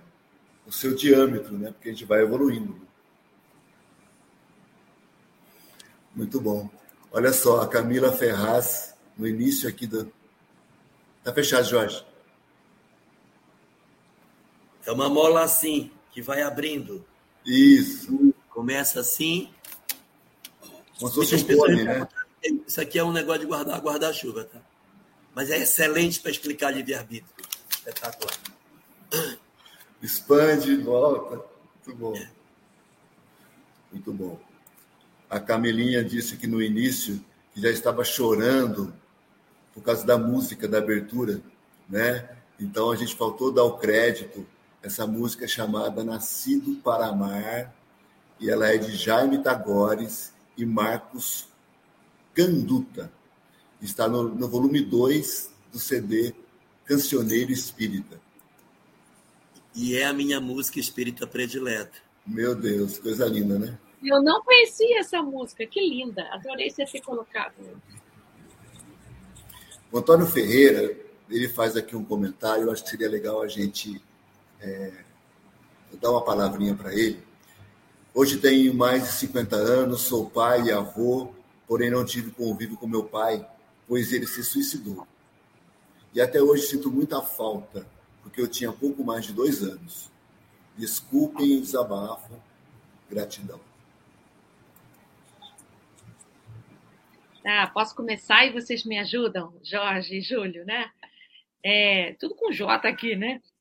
É, você que perdeu, né, fisicamente a presença do seu pai, mas a força dele ficou com você. Você se tornou pai e avô. Então, mesmo você não tendo tido uma experiência direta com ele, a paternagem do seu pai, essa força masculina do seu pai, esteve presente com você como está até hoje. Espíritas que somos, a gente sabe que as experiências de suicídio são muito traumáticas para quem pratica, para quem fica.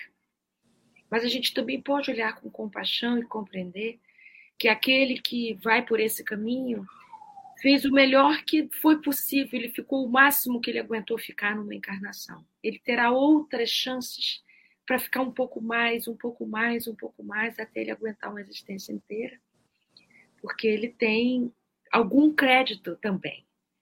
Um deles é você. Ele deu passagem, deu a vida para você, isso é maravilhoso. Eu sei que você sentiu muita falta do seu pai.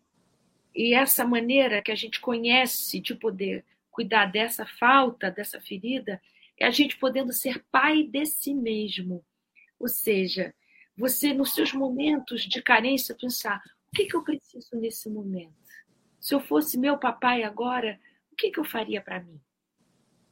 E assim você vai curando essa ferida lentamente. Mas há uma grande o grande passo que você deu, eu já acho extremamente curativo, que é você ter se permitido a experiência de ser pai e avô também. Muito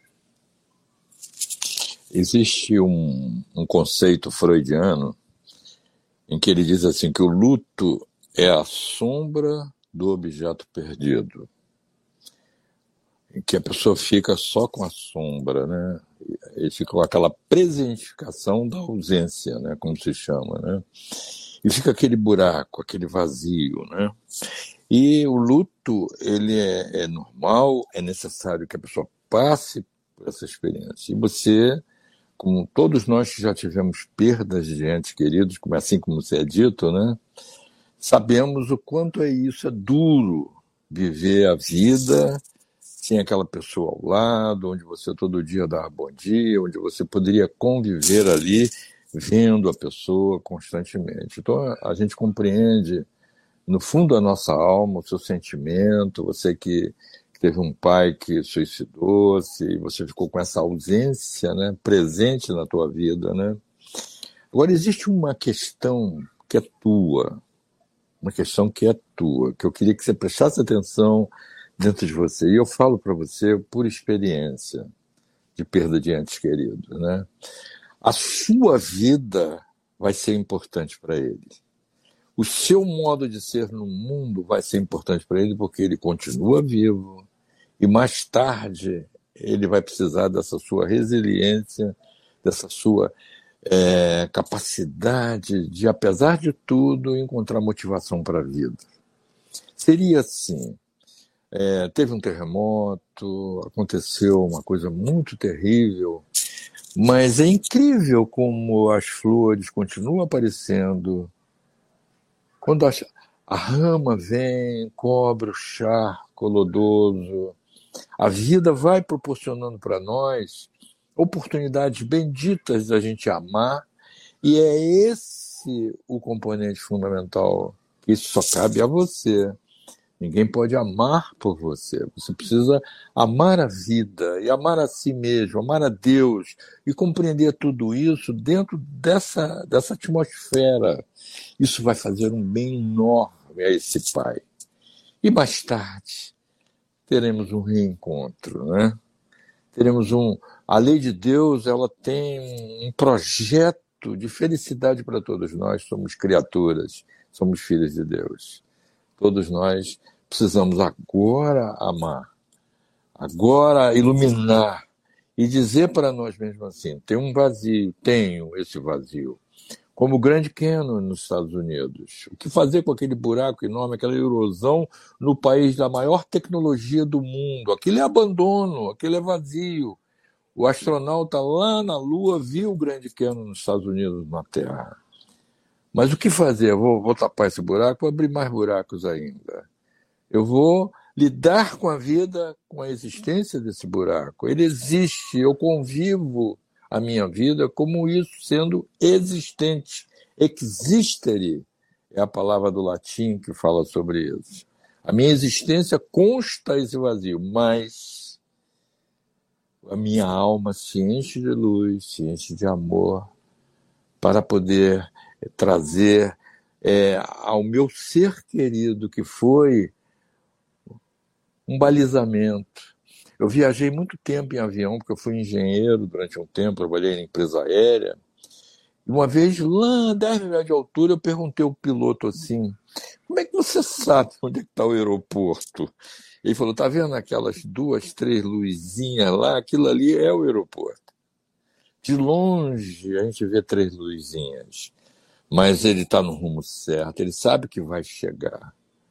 Você está vendo três luzinhas agora, está vendo seu pai distante, porque ele foi embora muito cedo da sua vida, mas coloca essa, esse cap de piloto, esse brevet de astronauta espírita, bota essa força, porque a torre está em comando contigo e você vai descer no aeroporto para a felicidade de vocês dois. Que Deus o abençoe nessa luta imensa da evolução, a, todo, a você e a todos aqueles que tiveram perdas de entes queridos. E aí, Jorge, com você? Ah, eu queria fazer uma contribuição. Olha só, Antônio, você conta que seu pai partiu quando você tinha dois anos de idade.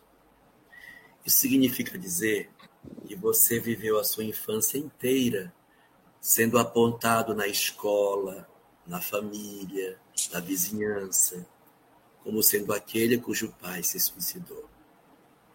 Depois você enfrenta uma juventude com uma série de convites à perturbação, trazendo em você essa presença da ausência e dá a sensação de que ele caminha perto de você. Então,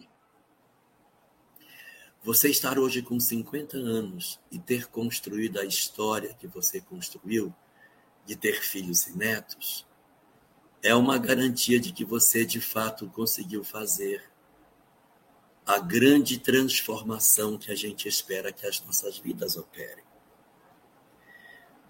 Já vai fazer 47 anos que seu pai suicidou. Quem sabe esse pai que você tanto espera na sua convivência já não esteja mais próximo do que você imagina através de um neto. Porque às vezes a gente se esquece de que o amor possui laços que vinculam os espíritos de maneira muito forte. E para onde irão os espíritos amados que partiram pela via do suicídio? Qual será o colo que vai recebê-los e que vai ter amor para se debruçar sobre eles quando voltarem? Quem serão as almas que se predisporão a estarem solícitas para o atendimento das suas necessidades? Então, os avós, muitas vezes, acabam se convertendo nos grandes anfitriões dos seus antepassados que voltam. E quem sabe, de repente, não dá para a gente afirmar, mas pelo tempo em que isso já teria acontecido, você poderia estar com a possibilidade de ter o retorno do seu pai bem perto de você. Suicidas exigem um amor muito grande daqueles que ficam exigem uma intensidade de doação sem limites, em que a gente vai se debruçar sobre um berço cheio de amor para recepcioná-lo de volta, na retomada do seu processo evolutivo. Então, se você sente tanta ardência na falta do seu pai, nada mais lógico dentro da lei de causa e efeito de que oferecer seu pai para o seu coração amoroso, para que você tenha por ainda por um tempo a chance de cuidar dele, ainda que seja por pouco tempo, ainda que ele faça uma encarnação curta, ou ainda que você viva pouco tempo com eles. Mas, sem dúvida nenhuma, o amor é a maior força do universo e a morte não tem o poder de separar os corações que se amam.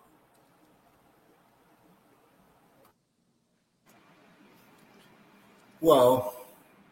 Obrigado esse trio. Tenho certeza que o Antônio ou todos nós que ouvimos esses comentários de vocês estão mais confortados, com certeza.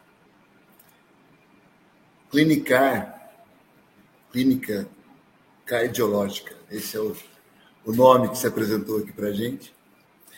Em situação de hostilidade, indiferença ao auxílio, um irmão em situação difícil após acidente resistência por parte deste irmão em ser cuidado.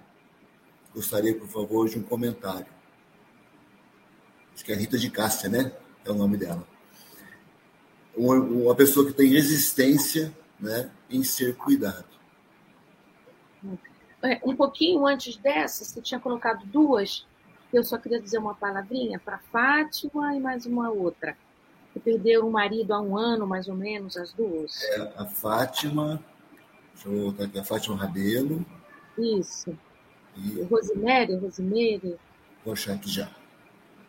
Não, aqui, não precisa voltar. Isso. Rosemary Garcia ah, e a Fátima aqui. Ó. Isso.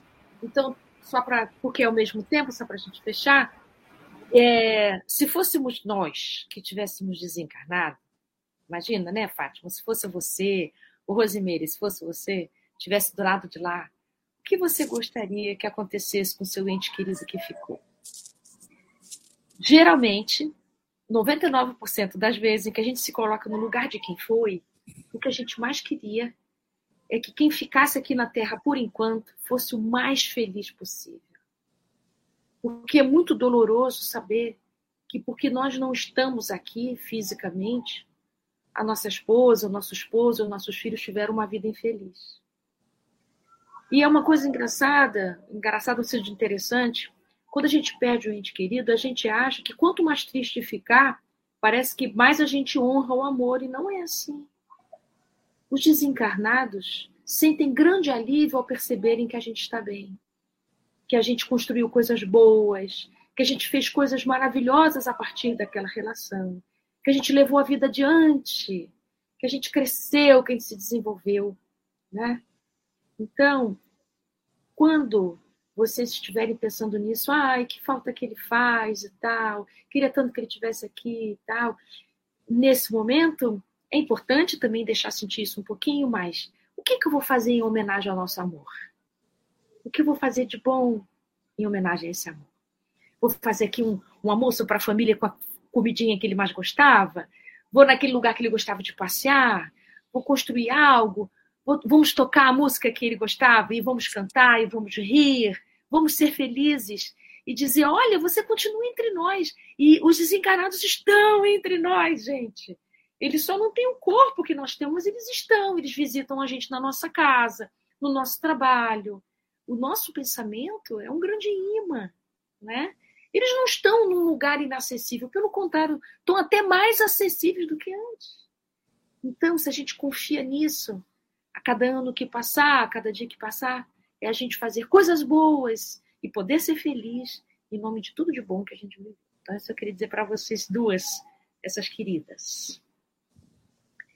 E para essa pessoa que disse sobre o irmão que não deseja ser cuidado, é porque ele está conectado com a criança ferida dele. A gente tem um episódio aí, criança ferida. É quando a gente ainda não aceitou a doença, quando a gente ainda não aceitou o que aconteceu. Porque cuidar só pode acontecer depois do luto, entende? Toda vez que a gente passa uma situação difícil, precisa acontecer um luto, ou seja, eu poder me conectar com essa tristeza, com tudo de difícil, aí eu me abro para o cuidado. Uma pessoa que resiste ao cuidado é que ela ainda não enlutou, porque ela ainda está na revolta, ela está na raiva, ela não concorda que isso deveria acontecer na vida dela e assim vai. Então, enquanto ele não conseguir se resignar, que a gente usa aqui a palavra resignação, ou concordar, ou aceitar que isso aconteceu, e deixar-se lutar um pouco, ele não vai permitir esse cuidado. Então, é preciso esperar esse tempo, respeitosamente. Ele tem livre-arbítrio para isso, ele é adulto. Se ele fosse criança, não. A gente cuida da criança querendo ou não. Mas ele é adulto, então é preciso respeitar. Essa minha contribuição. E vocês, meninos, querem contribuir? Quero só falar só uma frase em cima disso que a Ana falou. Só que a gente não bate a porta, a gente deixa a porta entreaberta. Não dê a sensação de que você disse, ah, é? Então você não quer? Então agora fique. Mas a gente deixa sempre o sinal de que a porta está entreaberta, para que se ele quiser procurar ajuda, estamos sempre disponíveis, mas respeitando a distância que ele quis manter. Ele é adulto. Você não quer, tudo bem, mas eu estou aqui, meu irmão, quando precisar, só chamar. Perfeito. Eu, eu lembrei de uma passagem que está registrada pelos biógrafos do Chico Xavier, quando eu, o irmão dele, que era o auxiliar dele em tudo dentro do centro, que era casado com 41 anos de idade, 51 anos de idade, desencarnou. Ele era casado, tinha dois filhos e um era aleijado, e que o Chico ficou chorando dia e noite, dia e noite, dia e noite, dia e noite. Então o Emmanuel trouxe à luz uma questão importantíssima nesse contexto. Eu fiquei assim examinando isso muito tempo, gente que, que teve essas perdas, né? Ele perguntou, Chico, por que, que você está chorando? E a gente, quando o Espírito Superior pergunta, a gente responde aquilo que ele já sabe, né? Você não está vendo? Meu irmão desencarnou, estou com filhos pequenos, falou tudo que o Emmanuel já sabia. Mas o Emmanuel estava chamando o Chico para olhar uma questão que ele não estava vendo. Ele falou, mas Chico, o que é, o que é, é porque a, a, a, esposa ainda teve que ser internada no hospício naquela época, né, na década de 30, 40, porque ela enlouqueceu, perdeu o marido e ainda foi morar com o cunhado, imagina, com o, o genro, né, o cunhado, né. É, foi uma loucura para ela, ela internou. Ele falou, mas Chico, olha só, você não sabe que você está querendo rasgar a lei de Deus? Ele, não, eu não estou fazendo isso, tá? Chico, olha só, você está inconformado. Você sabe por que, que ela foi internada, você sabe por que, que os, o seu irmão desencarnou? Nós consultamos a espiritualidade. Você sabe que está tudo dentro de uma lei. Você está rasgando a lei de Deus. Não, não estou. Está sim, porque você está com seu narcisismo arranhado. Porque você é um Xavier. Você cura tanta gente que não vai ao hospício porque trabalha a desobsessão. E como é que debaixo do seu teto essas coisas podem acontecer? Você é uma pessoa que está sujeita a tudo, Chico. Você está arranhado na sua imagem. E é, é isso mesmo. Eu me lembro quando eu tive ciática, que eu fiquei numa cama aqui meses. Eu fiquei indignado, querendo rasgar a lei de Deus. E foi um recado do Chico através do lá do, do recado do, do Bezerra através do Divaldo, numa live com a Tereza, ele em off falou: avisa o Julinho que ele está purgando, isso é passado, está botando para fora, é isso aí, aguenta firme, está lembrando que tem uma lei. Então, é, é, não esquecer que essas coisas todas estão dentro de uma lei, a lei de Deus, regente na nossa consciência. Né? Então, passaram várias coisas aí na tela para gente, né? Queria mandar um abraço para Janice, querida, muito obrigada pelo carinho. Janice. É. Deixa eu ela aqui. Janice Lunardon, é, né? Um abraço para ela, com carinho. Júlio, quando você fala sobre essa, essa experiência com o ciático, né, durante algum tempo que você passou acabado, eu imagino, o ciático realmente não é fácil. Né? Mas é uma coisa externa que, que, o, que o organismo nos dá o motivo e nos mostra a razão, né? Aí eu fico pensando naquelas pessoas que sentem um desânimo para com a vida, perdem o sentido da vida e fica naquele interregno entre o momento de crise, né? O Haroldo fala uma coisa que eu gosto muito, ele fala assim que no momento de crise é porque a gente não é mais a pessoa que nós éramos e ainda não somos a pessoa que nós imaginamos ser. Então, esse intervalo de tempo é um intervalo difícil de crise. Né? E quando, quando o motivo não está claro, o motivo não está no corpo físico, no organismo, ou em algo externo que aconteceu, um, um, como vocês disseram no começo, uma derrocada financeira, uma perda de alguém amado, enfim, coisas externas, está dentro sem explicação. Né? Outro dia eu disse para uma amiga algo que eu não sei se eu fiz certo, eu queria que vocês me, me aconselhasse foi assim: tem momentos na vida que é necessário somente segurar o bastão para poder passar ele adiante. Quando, quando essa crise passar, quando o propósito surgir, quando a motivação retornar, né? Então tem isso, né?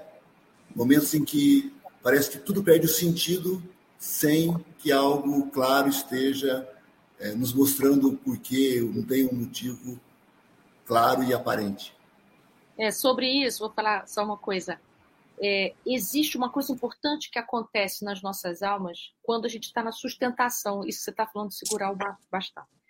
Você não está fazendo nada externamente porque a situação não te pede fazer. Há situações às quais a gente só precisa sustentar, ou seja, não desistir, não abandonar, segurar a onda. Segura, guarda, espera, porque existe também o tempo das coisas, das circunstâncias. E eu não posso generalizar isso, por isso que a gente precisa ver cada caso é um caso. Porque há situações que pedem de nós ação e a gente não quer aquela ação, a gente quer outra. Não é nesse caso. É quando não há nada mesmo. Você já fez tudo o que podia fazer, agora é tempo da espera. Então, é tempo de segurar, de sustentar. Esse momento de sustentação, a sua alma está ganhando a tal da resiliência que a gente tanto fala você está aguentando, você está adquirindo muitos recursos. Paciência é uma delas. Paciência é uma das virtudes morais que a gente conquista, não é nem ganha, conquista, quando a gente já fez tudo. Aí começa o grande trabalho da paciência. Porque enquanto a gente está fazendo, a gente está ocupado na fazeção. Mas uma outra coisa é quando você já fez tudo e você fica dizendo assim: Nossa, eu estou impotente. Não, você não está impotente, é que não há nada a ser feito mesmo. Agora é hora de esperar, e o esperar implica em resistência moral. Não sucumbir, segura a onda, não agride, não rompe, sustenta. Esse lugar da sustentação, ele é maravilhoso, gente. Quando você vê, passou. Melhor do que a minha imagem no bastão, a sustentação. Muito bom. É, é mas é a mesma coisa. Olha só, Ana Paula, Ana Paula, nossa amiga aqui de Conchal, ela diz aqui, ó, passamos por muitas situações em nossas vidas, mas Deus sempre nos mostra luzes em nossa, em nossa caminhada. Obrigada por terem sido essas luzes, aguardando as próximas. Muito bem, nós não temos mais perguntas no momento. A gente já poderia encaminhar para o nosso encerramento, né? Vocês quiserem fazer as colocações finais e depois eu separei aqui um poema para a Sâmia, já que ela não pôde, infelizmente, estar conosco mesmo. Vamos ter a Sâmia através dos seus, seus poemas. Então, se vocês quiserem colocar uh, um comentário final, depois a gente vai para o vídeo da Sâmia e depois o Jorge encerra com, com a prece. prece final. Eu quero falar uma coisa antes do Jorge e o Júlio, né? Quero muito escutar vocês, meus queridos companheiros, hoje. É, a, o Espiritismo, embora ele tenha nascido numa época muito racional e cartesiano até o pensamento, é, hoje nós temos muitas luzes e muito desenvolvimento desse pensamento, porque o Espiritismo ele é vivo. Ele não é uma doutrina estática, é impressionante isso. Cada mensagem de Emmanuel que a gente lê, eu fico assim, meu Deus, como é que pode, gente, isso? Eu fico, e eu choro e eu rio, fico muito feliz cada mensagem da Joana, enfim, dos nossos amigos espirituais incansáveis. Então, uma coisa importante que a gente aprende no Espiritismo é o quanto fenomenológico ele é. Isso quer dizer que, para um pensamento espiritual desse porte, presença não é contrário de ausência ausência é um modo de estar presente. Isso quer dizer que a avareza não é contrário à generosidade. É como a generosidade se expressa, tão restrita, tão restrita, que a gente lê como avareza. Então, mal não é contrário, oposto do bem. É quando o bem não consegue se manifestar na sua amplidão, força e intensidade. E por que, que eu estou dizendo isso? É isso que torna o Espiritismo tão consolador. Porque se não é oposição, tudo é passível de se transformar nesse tal positivo que a gente tanto quer e tanto ama.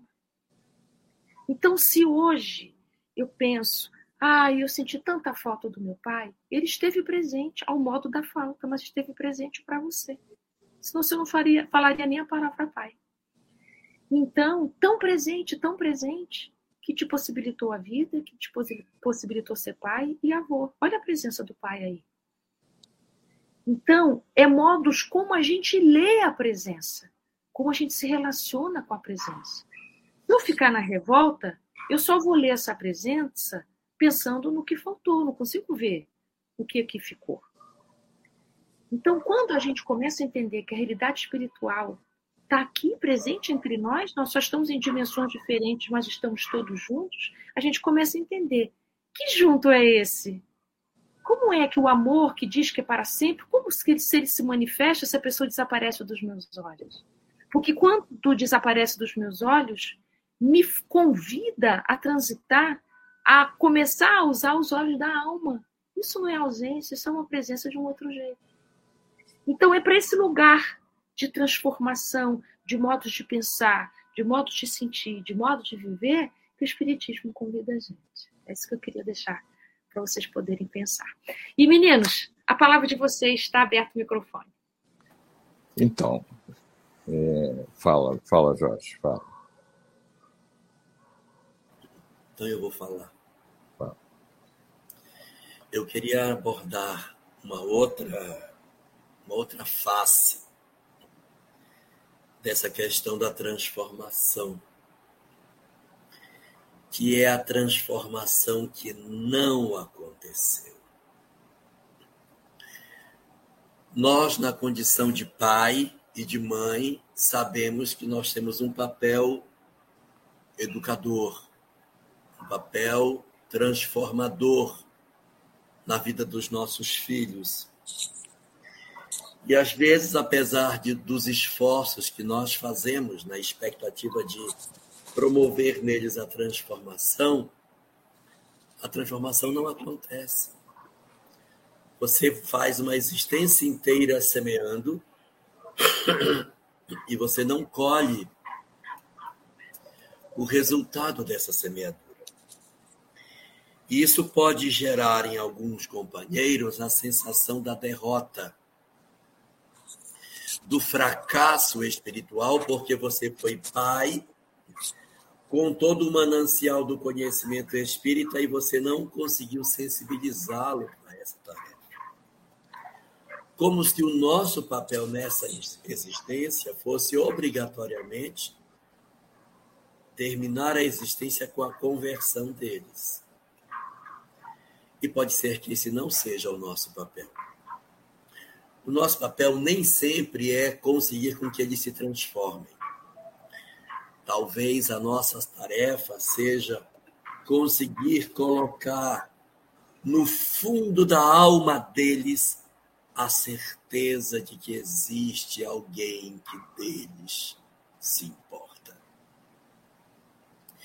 Quando essas almas se transferirem para o mundo espiritual e estiverem nas furnas do sofrimento, Espíritos superiores poderão ser chamados para resgatar as almas enlouquecidas na escuridão. Mas os corações que amam, eles possuem um timbre na voz para chamar pelo nome os seus filhos, que, embora eles não tenham a evolução dos espíritos mentores, eles poderão compor as equipes de socorro para adentrarem nas furnas do sofrimento, para chamá-lo pelo nome com o timbre de voz que ele conhece. E ainda que ele tenha se mantido resistente e indiferente a todos os apelos das equipes socorristas, ao ouvir o chamado da mãe, o chamado do pai, esses espíritos poderão se levantar de onde estão e se lançarem nos braços dos seus grandes benfeitores, num processo de profundo encontro do homem consigo mesmo, justificando existências inteiras de renúncias, sem que se tenha conseguido colher os frutos daquilo que se veio buscar. Muitos companheiros existirão durante a vida física sem colher os resultados da sua atividade. Lívia, quando desencarna no circo, não assistiu à transformação de Públio. Alcione, quando desencarna, não assiste à transformação de Pollux.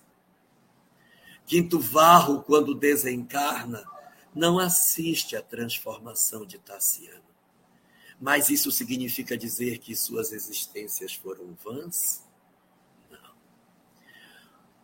O poder que o amor tem de depositar no fundo da alma, no fundo das almas, a percepção de que o amor existe para resgatá-los vai ser essencial para um processo de resgate amanhã, em que aquele que é pai hoje, que se sente tão derrotado, amanhã será a ponta de lança da equipe socorrista chamando seu filho pelo nome para poder resgatá-lo da escuridão, iniciando aí o trabalho de socorro da criatura.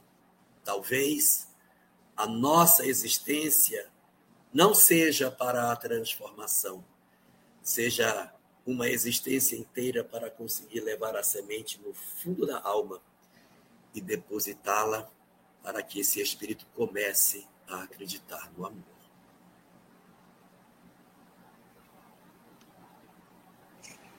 Muito bem.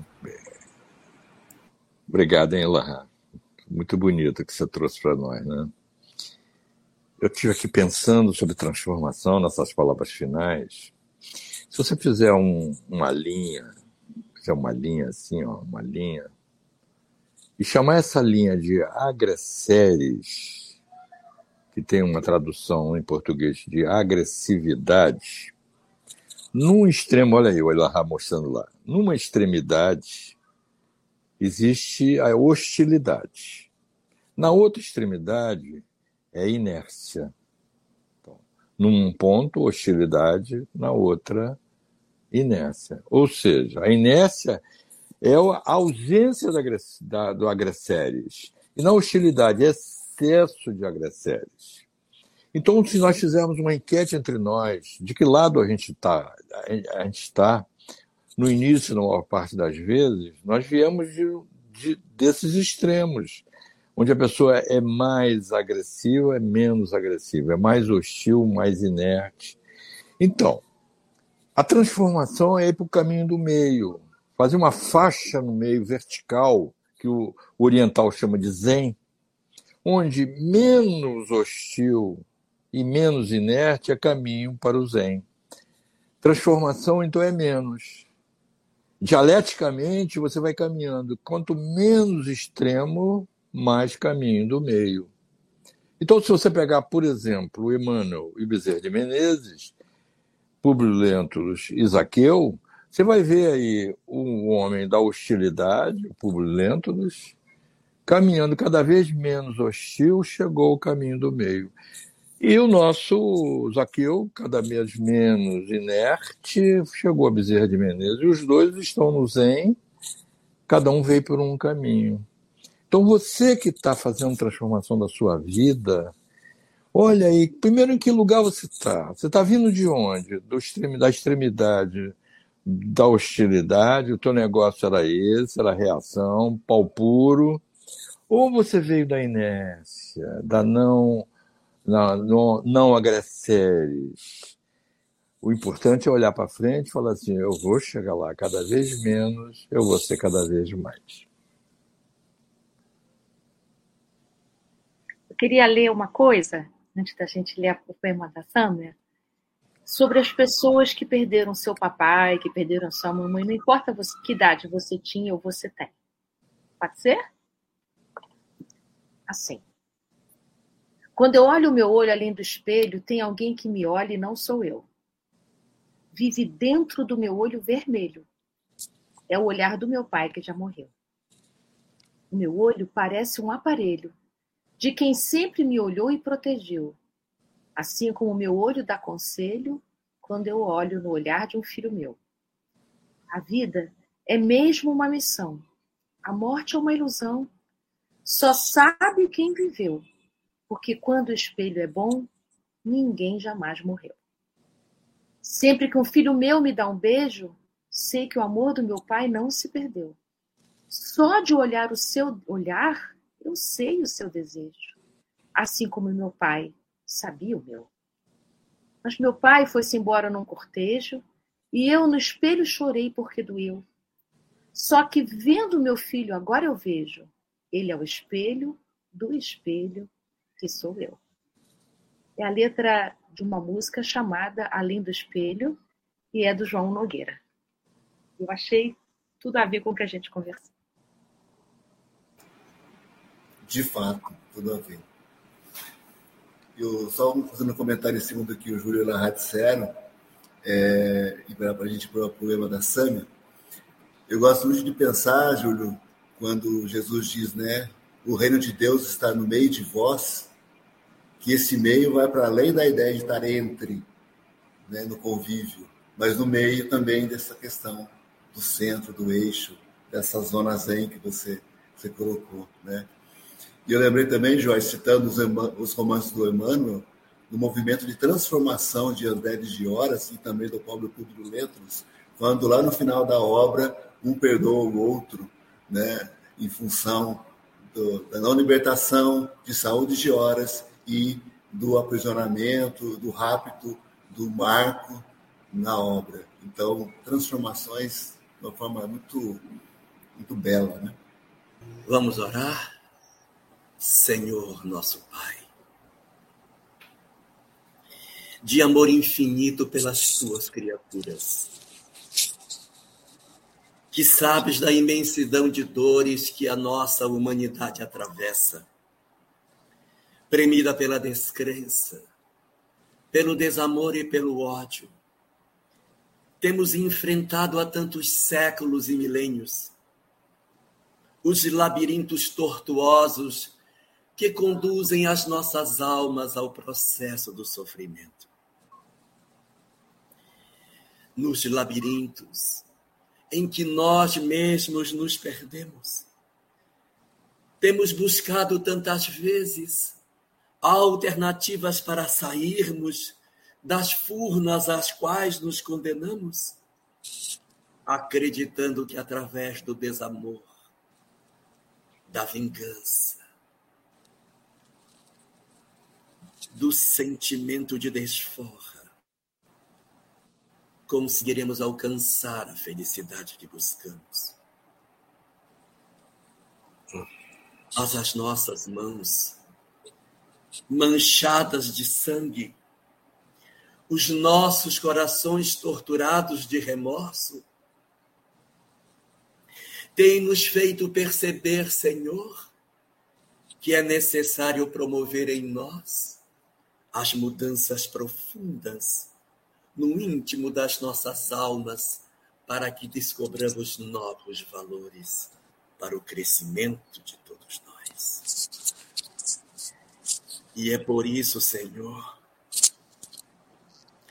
na expectativa de oferecer-nos a chance de libertares as nossas almas do cipoal de loucuras a qual nós mesmos nos condenamos, que tu tens nos oferecido o amor, que tu tens nos oferecido a fé, a caridade, a renúncia e o entendimento da vida espiritual como solvente dos grilhões aos quais nós mesmos nos aferramos. Mas nós, filhos ingratos diante de teu amor que nunca cessa, temos fugido das oportunidades de crescimento. Mas hoje, Senhor, cansados das opções que nós mesmos fizemos, nós te pedimos que voltes a iluminar as nossas vidas com o conhecimento espiritual que voltes a oferecer essa luz para iluminar o fosso mais profundo das nossas almas, para que consigamos nos sentir, enfim, acessados pelo teu amor. Deixa-nos, Senhor. Sermos visitados pelos teus instrumentos de aprendizado. Sermos visitados pela dor que nos ensina pelas tuas aparentes negativas temporárias, para que tu nos ofereças o permanente sim. Sermos visitados pela ausência, pela penúria, pelo adoecimento do corpo físico, pelas sensações de abandono, para que em nossas almas brotem as verdades que precisamos desenvolver em termos das transformações legítimas. É assim, Senhor da vida, por ressignificarmos o que somos, por entendermos agora a transcendência da vida, que nós te bendizemos as nossas feridas, que nós te agradecemos pelas nossas lágrimas que nós te dizemos da nossa gratidão pelas inúmeras perdas que acumulamos durante a vida física, que se constituíram para nós os instrumentos para o lapidar das nossas imperfeições.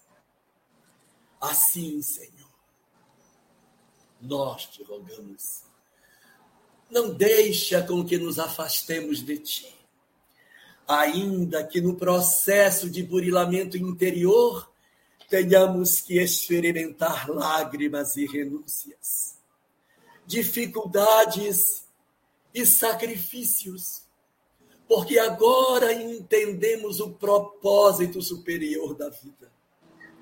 Agradecemos-te assim, Senhor, por todos os entes queridos que tu nos concedeste, para que vivêssemos com eles por um tempo que fosse e que depois partiram.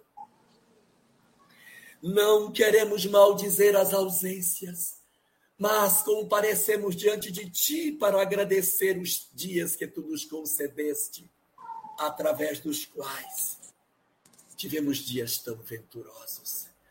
Deixa-nos agradecer-te pela bênção que nos concedeste, pelos dias que nos ofereceste na convivência dos nossos amores.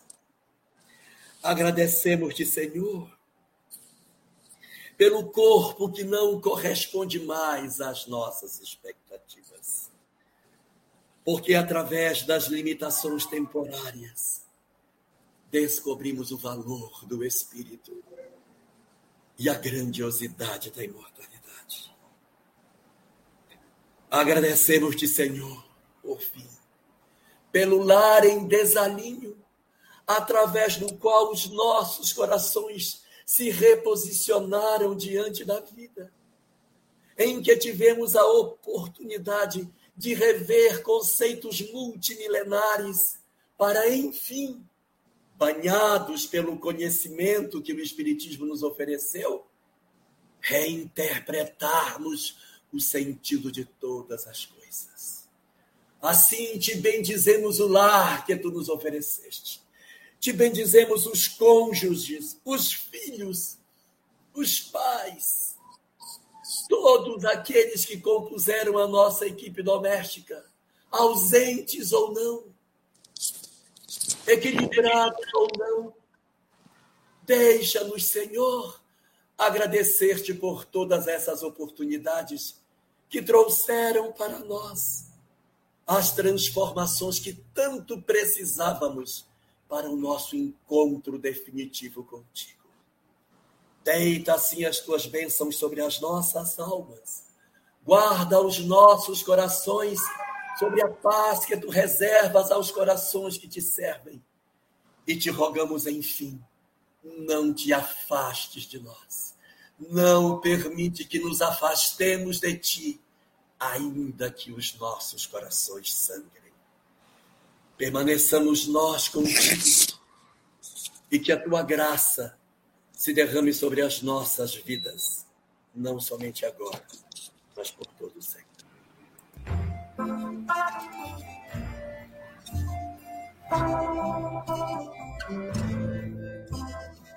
Eu sinto a força encantada da magia que reina plena muito além da ilusão.